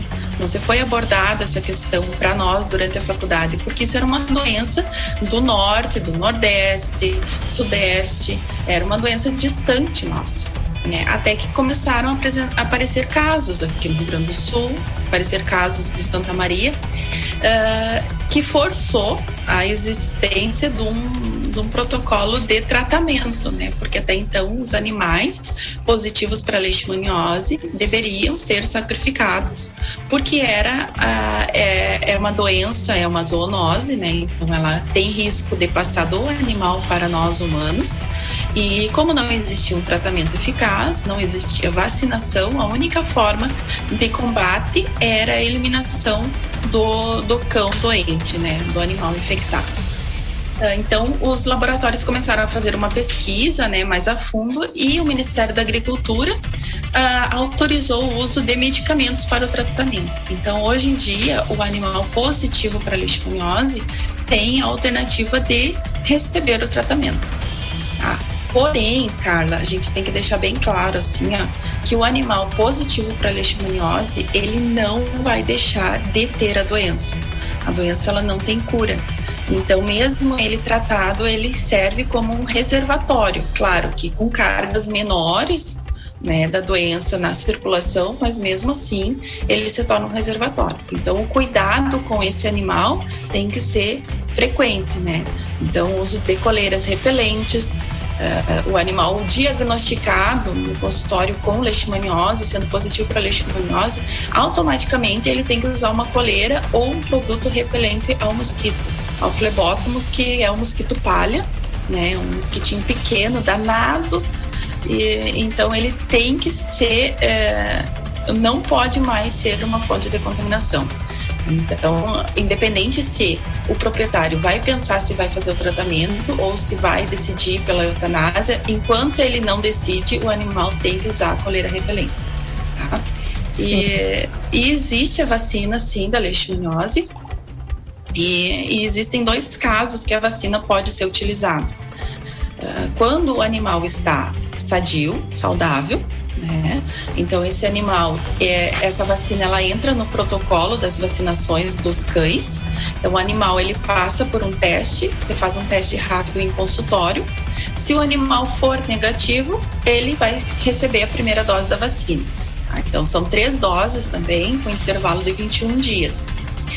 A vacina, só ela não é eficaz contra a leishmaniose. Tá? Uh, então, o que, que isso quer dizer? Quer dizer que o cão, mesmo vacinado, ele pode sim vir a ser infectado. Por quê? Porque a vacina ela garante resposta uh, celular do animal frente à doença, mas ela não é repelente. Tá? Porque a única forma de contágio da doença é através da picada do inseto. Então, para o animal não ser picado, ele tem que utilizar algum produto repelente. Sim. Então, além da vacinação, o cão saudável também deve usar a coleira repelente ou algumas pipetas que agora já existem no mercado que também tem ação repelente, tá? Então, ela não é, é sozinha, ela não é 100%. Sim. E Nádia, sobre essa polêmica, que já é realmente uma polêmica, essa discussão sobre a eficácia ou não da vacina nacional, né? Muitas pessoas perguntam sobre isso, ficam com dúvidas sobre se devem ou não vacinar o seu cãozinho, o seu gato com vacina nacional. Ela é menos eficaz do que a importada? Sim, a vacina nacional, infelizmente, ela é quase ineficaz. Eu não posso dizer 100% porque biologia não é matemática, né? Ah, alguns cães sim desenvolvem desenvolvem a do... não desenvolvem a doença, perdão, desenvolve algum tipo de imunidade diante da doença, mas essa imunidade ela não é compatível com a imunidade que a vacina importada produz. Então, a, maioria das pessoas que procura pela vacina nacional quer gerar algum tipo de imunidade no cão, porém não tem condições financeiras de pagar por uma vacina importada. Eu sempre recomendo, assim, a nós como veterinários, nós temos a, a obrigação de orientar os proprietários, porque eles não têm a obrigação de saberem tudo. Nós, sim, nós temos que ter a obrigação de orientar corretamente. Então, mesmo aquela pessoa que talvez não tivesse condições de pagar por uma vacina importada, eu sempre oriento que a vacinação, além de ser uma proteção, é, uma, é um investimento que tu faz. Porque quando o animal ele está protegido, ele não fica doente. Então, tu não vai ter o risco de gastar com medicações. E o tratamento de uma parvovirose, de uma leptospirose, de uma uh, sinomose, ele não é barato, uh, ele é longo muitas vezes e não te dá a garantia de que o animal vai sobreviver. Então, uh, investir um pouco mais nas primeiras vacinações, nas primeiras doses, que são três, né? Então elas se tornam mais oneroso. Eu, para mim, é um investimento, né? Além de um ato de amor, de vacinar com o que é melhor no mercado, né? Sim. De garantir a saúde daquele animal. Então, Sim. infelizmente, a, a vacina nacional ela não traz, não tem tanta eficácia, não. Sim. Nádia, nós temos também é, não sei se isso existe em meio à, à população canina e felina, né? Mas nós temos entre a população humana mesmo algumas doenças que haviam sido dadas como erradicadas e que se manifestam, né? Porque a cobertura vacinal tem diminuído nos últimos anos, não por baixa na oferta, mas por baixa na procura das pessoas por vacinarem seus filhos muitas vezes. Nós temos algo assim em relação à população canina e felina, uma baixa procura nos últimos tempos por vacinas ou não? É, a baixa procura ainda está nos proprietários de gatos. Né? Os proprietários de gatos, eles têm mais, não sei se uma relutância ou desconhecimento, não sei, mas eles vacinam menos que os cães. Né? A população de gatos, ela está quase igual, ou às vezes até mesmo superior que a de cães, né? E, mas os proprietários ainda não, não têm uma procura tão grande pelas vacinas felinas quanto e pelas caninas. Outra coisa é a vacinação, a vacina antirrábica. Né? Alguns, eu não, dentro dos animais que eu atendo, eu sempre coloco a vacinação antirrábica como uma vacina obrigatória. Né? Uh, mas a gente já está vendo muitos casos de animais contaminados pela raiva, né? bovinos principalmente, e humanos também tivemos casos no Brasil que a raiva está voltando. Né? Então, muito importante reforçar que a vacinação da raiva deve ser feita né? Então, o animal não, o proprietário não deve se preocupar somente com as doenças mais comuns que já estão inseridas dentro do contexto nosso, mas também a raiva, porque ela está voltando e isso me preocupa de certa forma, sabe? Por, por essa talvez uma negação ou desconhecimento de que a vacina existe e que deve ser feita. É, antigamente Sim. era comum um animal apresentar um, um distúrbio neurológico e ser associado à raiva, né? Hoje a gente já não vê mais isso, graças a Deus. Mas já existem alguns casos e que está retornando, então é importante vacinar.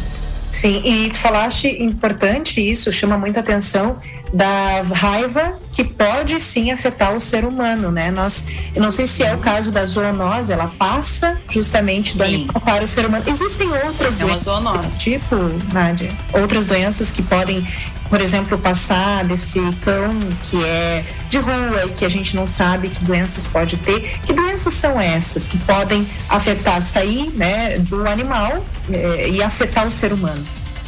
Hum. A a leptospirose é uma doença que, que afeta o cão, não afeta o gato, né? O gato não tem leptospirose, mas o cão sim, e ela pode ser transmitida do cão para o ser humano, através do contato com a urina, saliva, secreções desse animal. Né? Outra doença é a leishmaniose, que a gente já falou.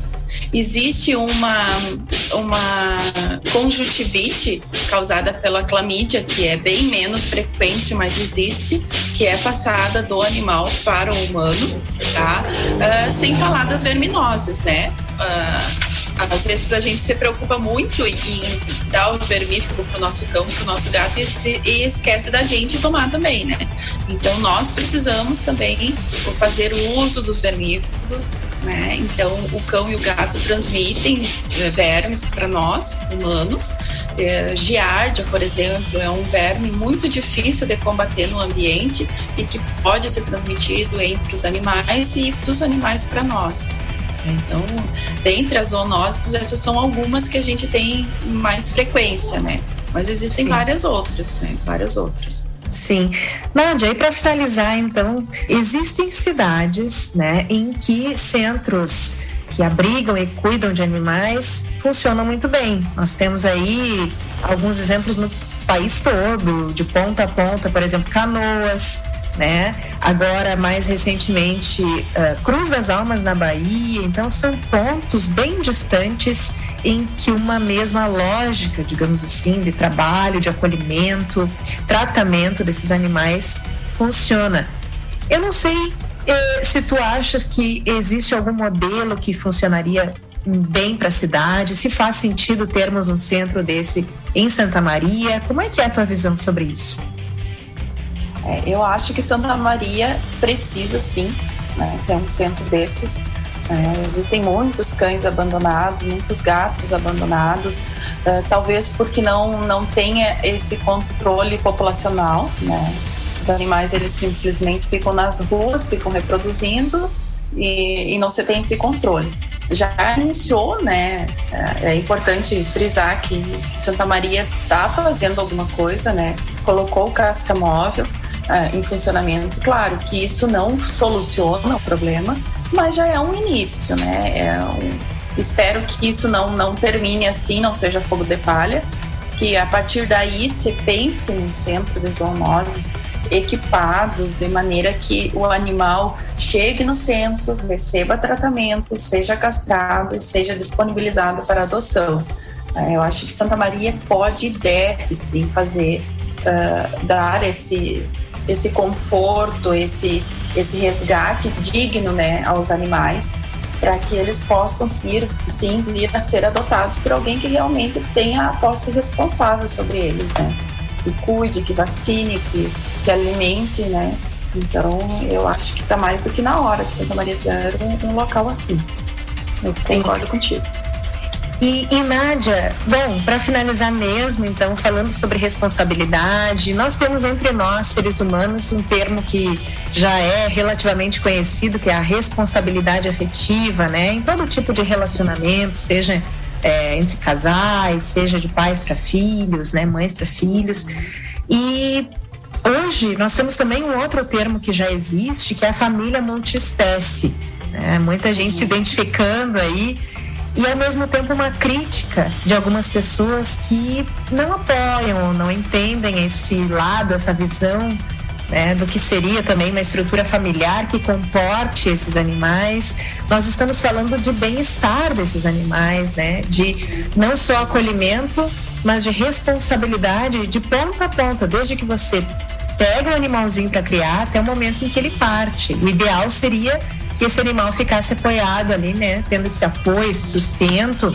É, toda a sua vida. Não sei como é que tu vês, assim, ó, maneiras que nós temos é, ou que precisamos melhorar de ter responsabilidade afetiva para com este animal. É, eu vejo, assim, muito que o, os proprietários eles gostam do filhote, pegam o filhote, amam o filhote, mas esquecem que o filhote cresce, que o filhote faz xixi, que o filhote faz cocô, que existe uma responsabilidade sobre aquele animal. Ele não é um bichinho de pelúcia. Né? Então, a responsabilidade não é só limpar o xixi, o cocô e dar alimentação e água. Não, vai além disso. Né? Tu é responsável pela saúde e integridade física daquele animal. Então, tu precisa que esse animal seja vacinado, precisa que esse animal seja cuidado. Ele não pode receber maus tratos, né?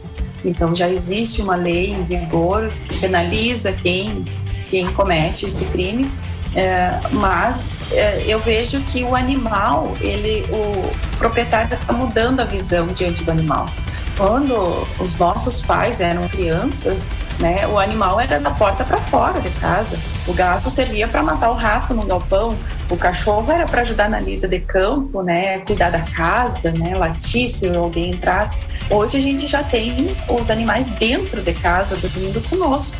Então, a, a visão, o olhar para esse animal já é diferente. Tem algumas famílias que já optam por não ter filhos e ter um pet.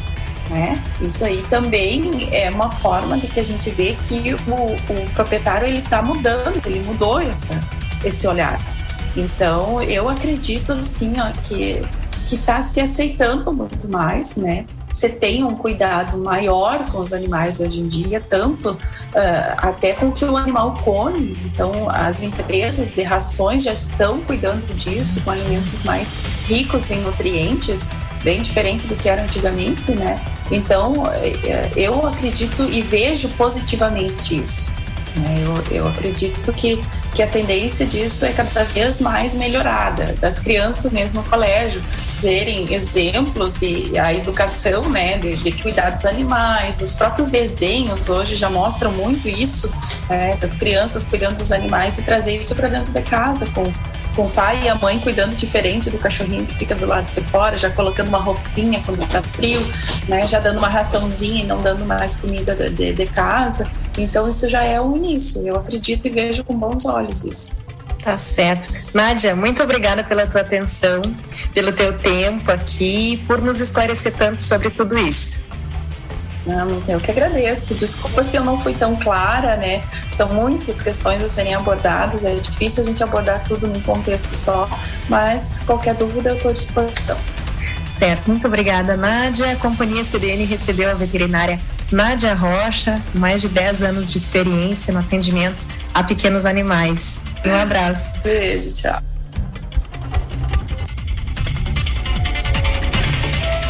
Para finalizar a Companhia CDN, a crônica de hoje é do Patrick Meneghetti, ele que é jornalista, advogado, também professor. Eu fico por aqui hoje na técnica.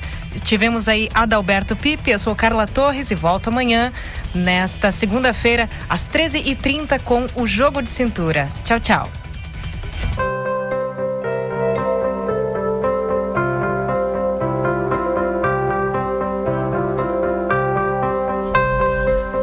Agosto, o mês do.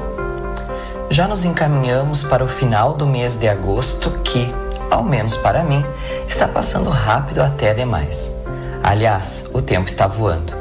Afinal, como escreveu a jornalista Eliane Brum, vivemos exaustos e correndo e dopados, e exaustos e correndo e dopados. No contexto da pandemia, então, que fomos expulsos da nossa casa, já que para muitos ela se tornou home office, nunca nos sentimos tão cansados.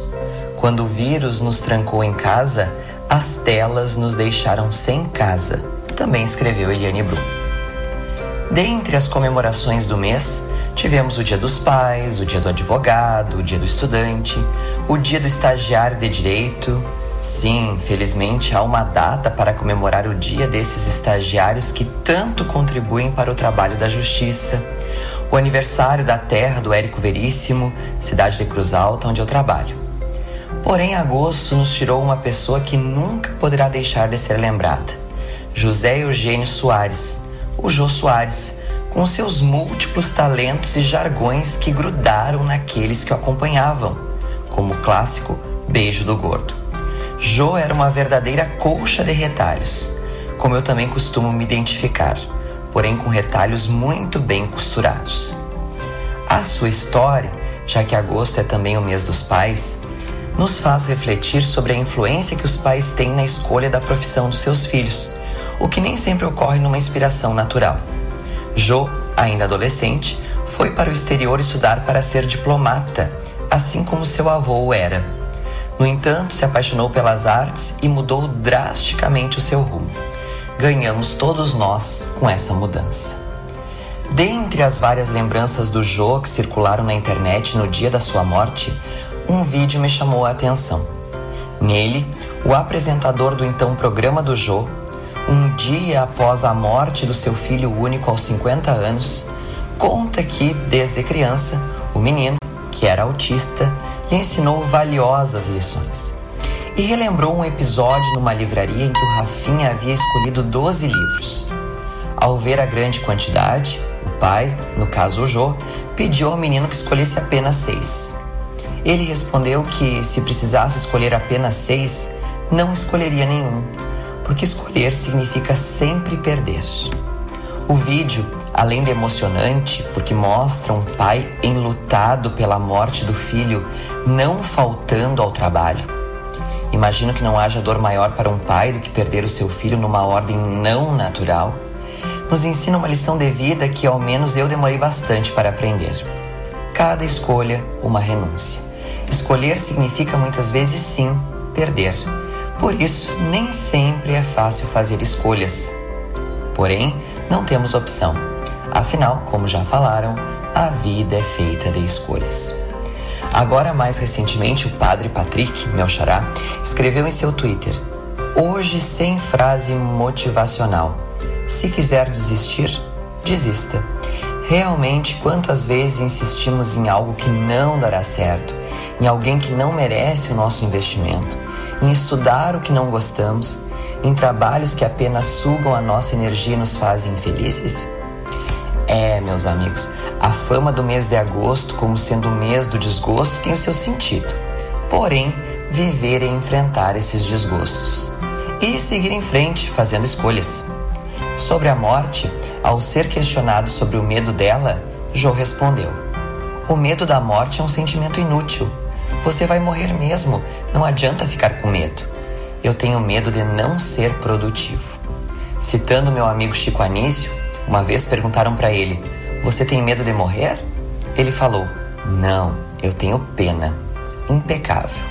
Que assim sigamos, não apenas exaustos e correndo e dopados, mas produtivos, no melhor sentido que essa palavra possa ter.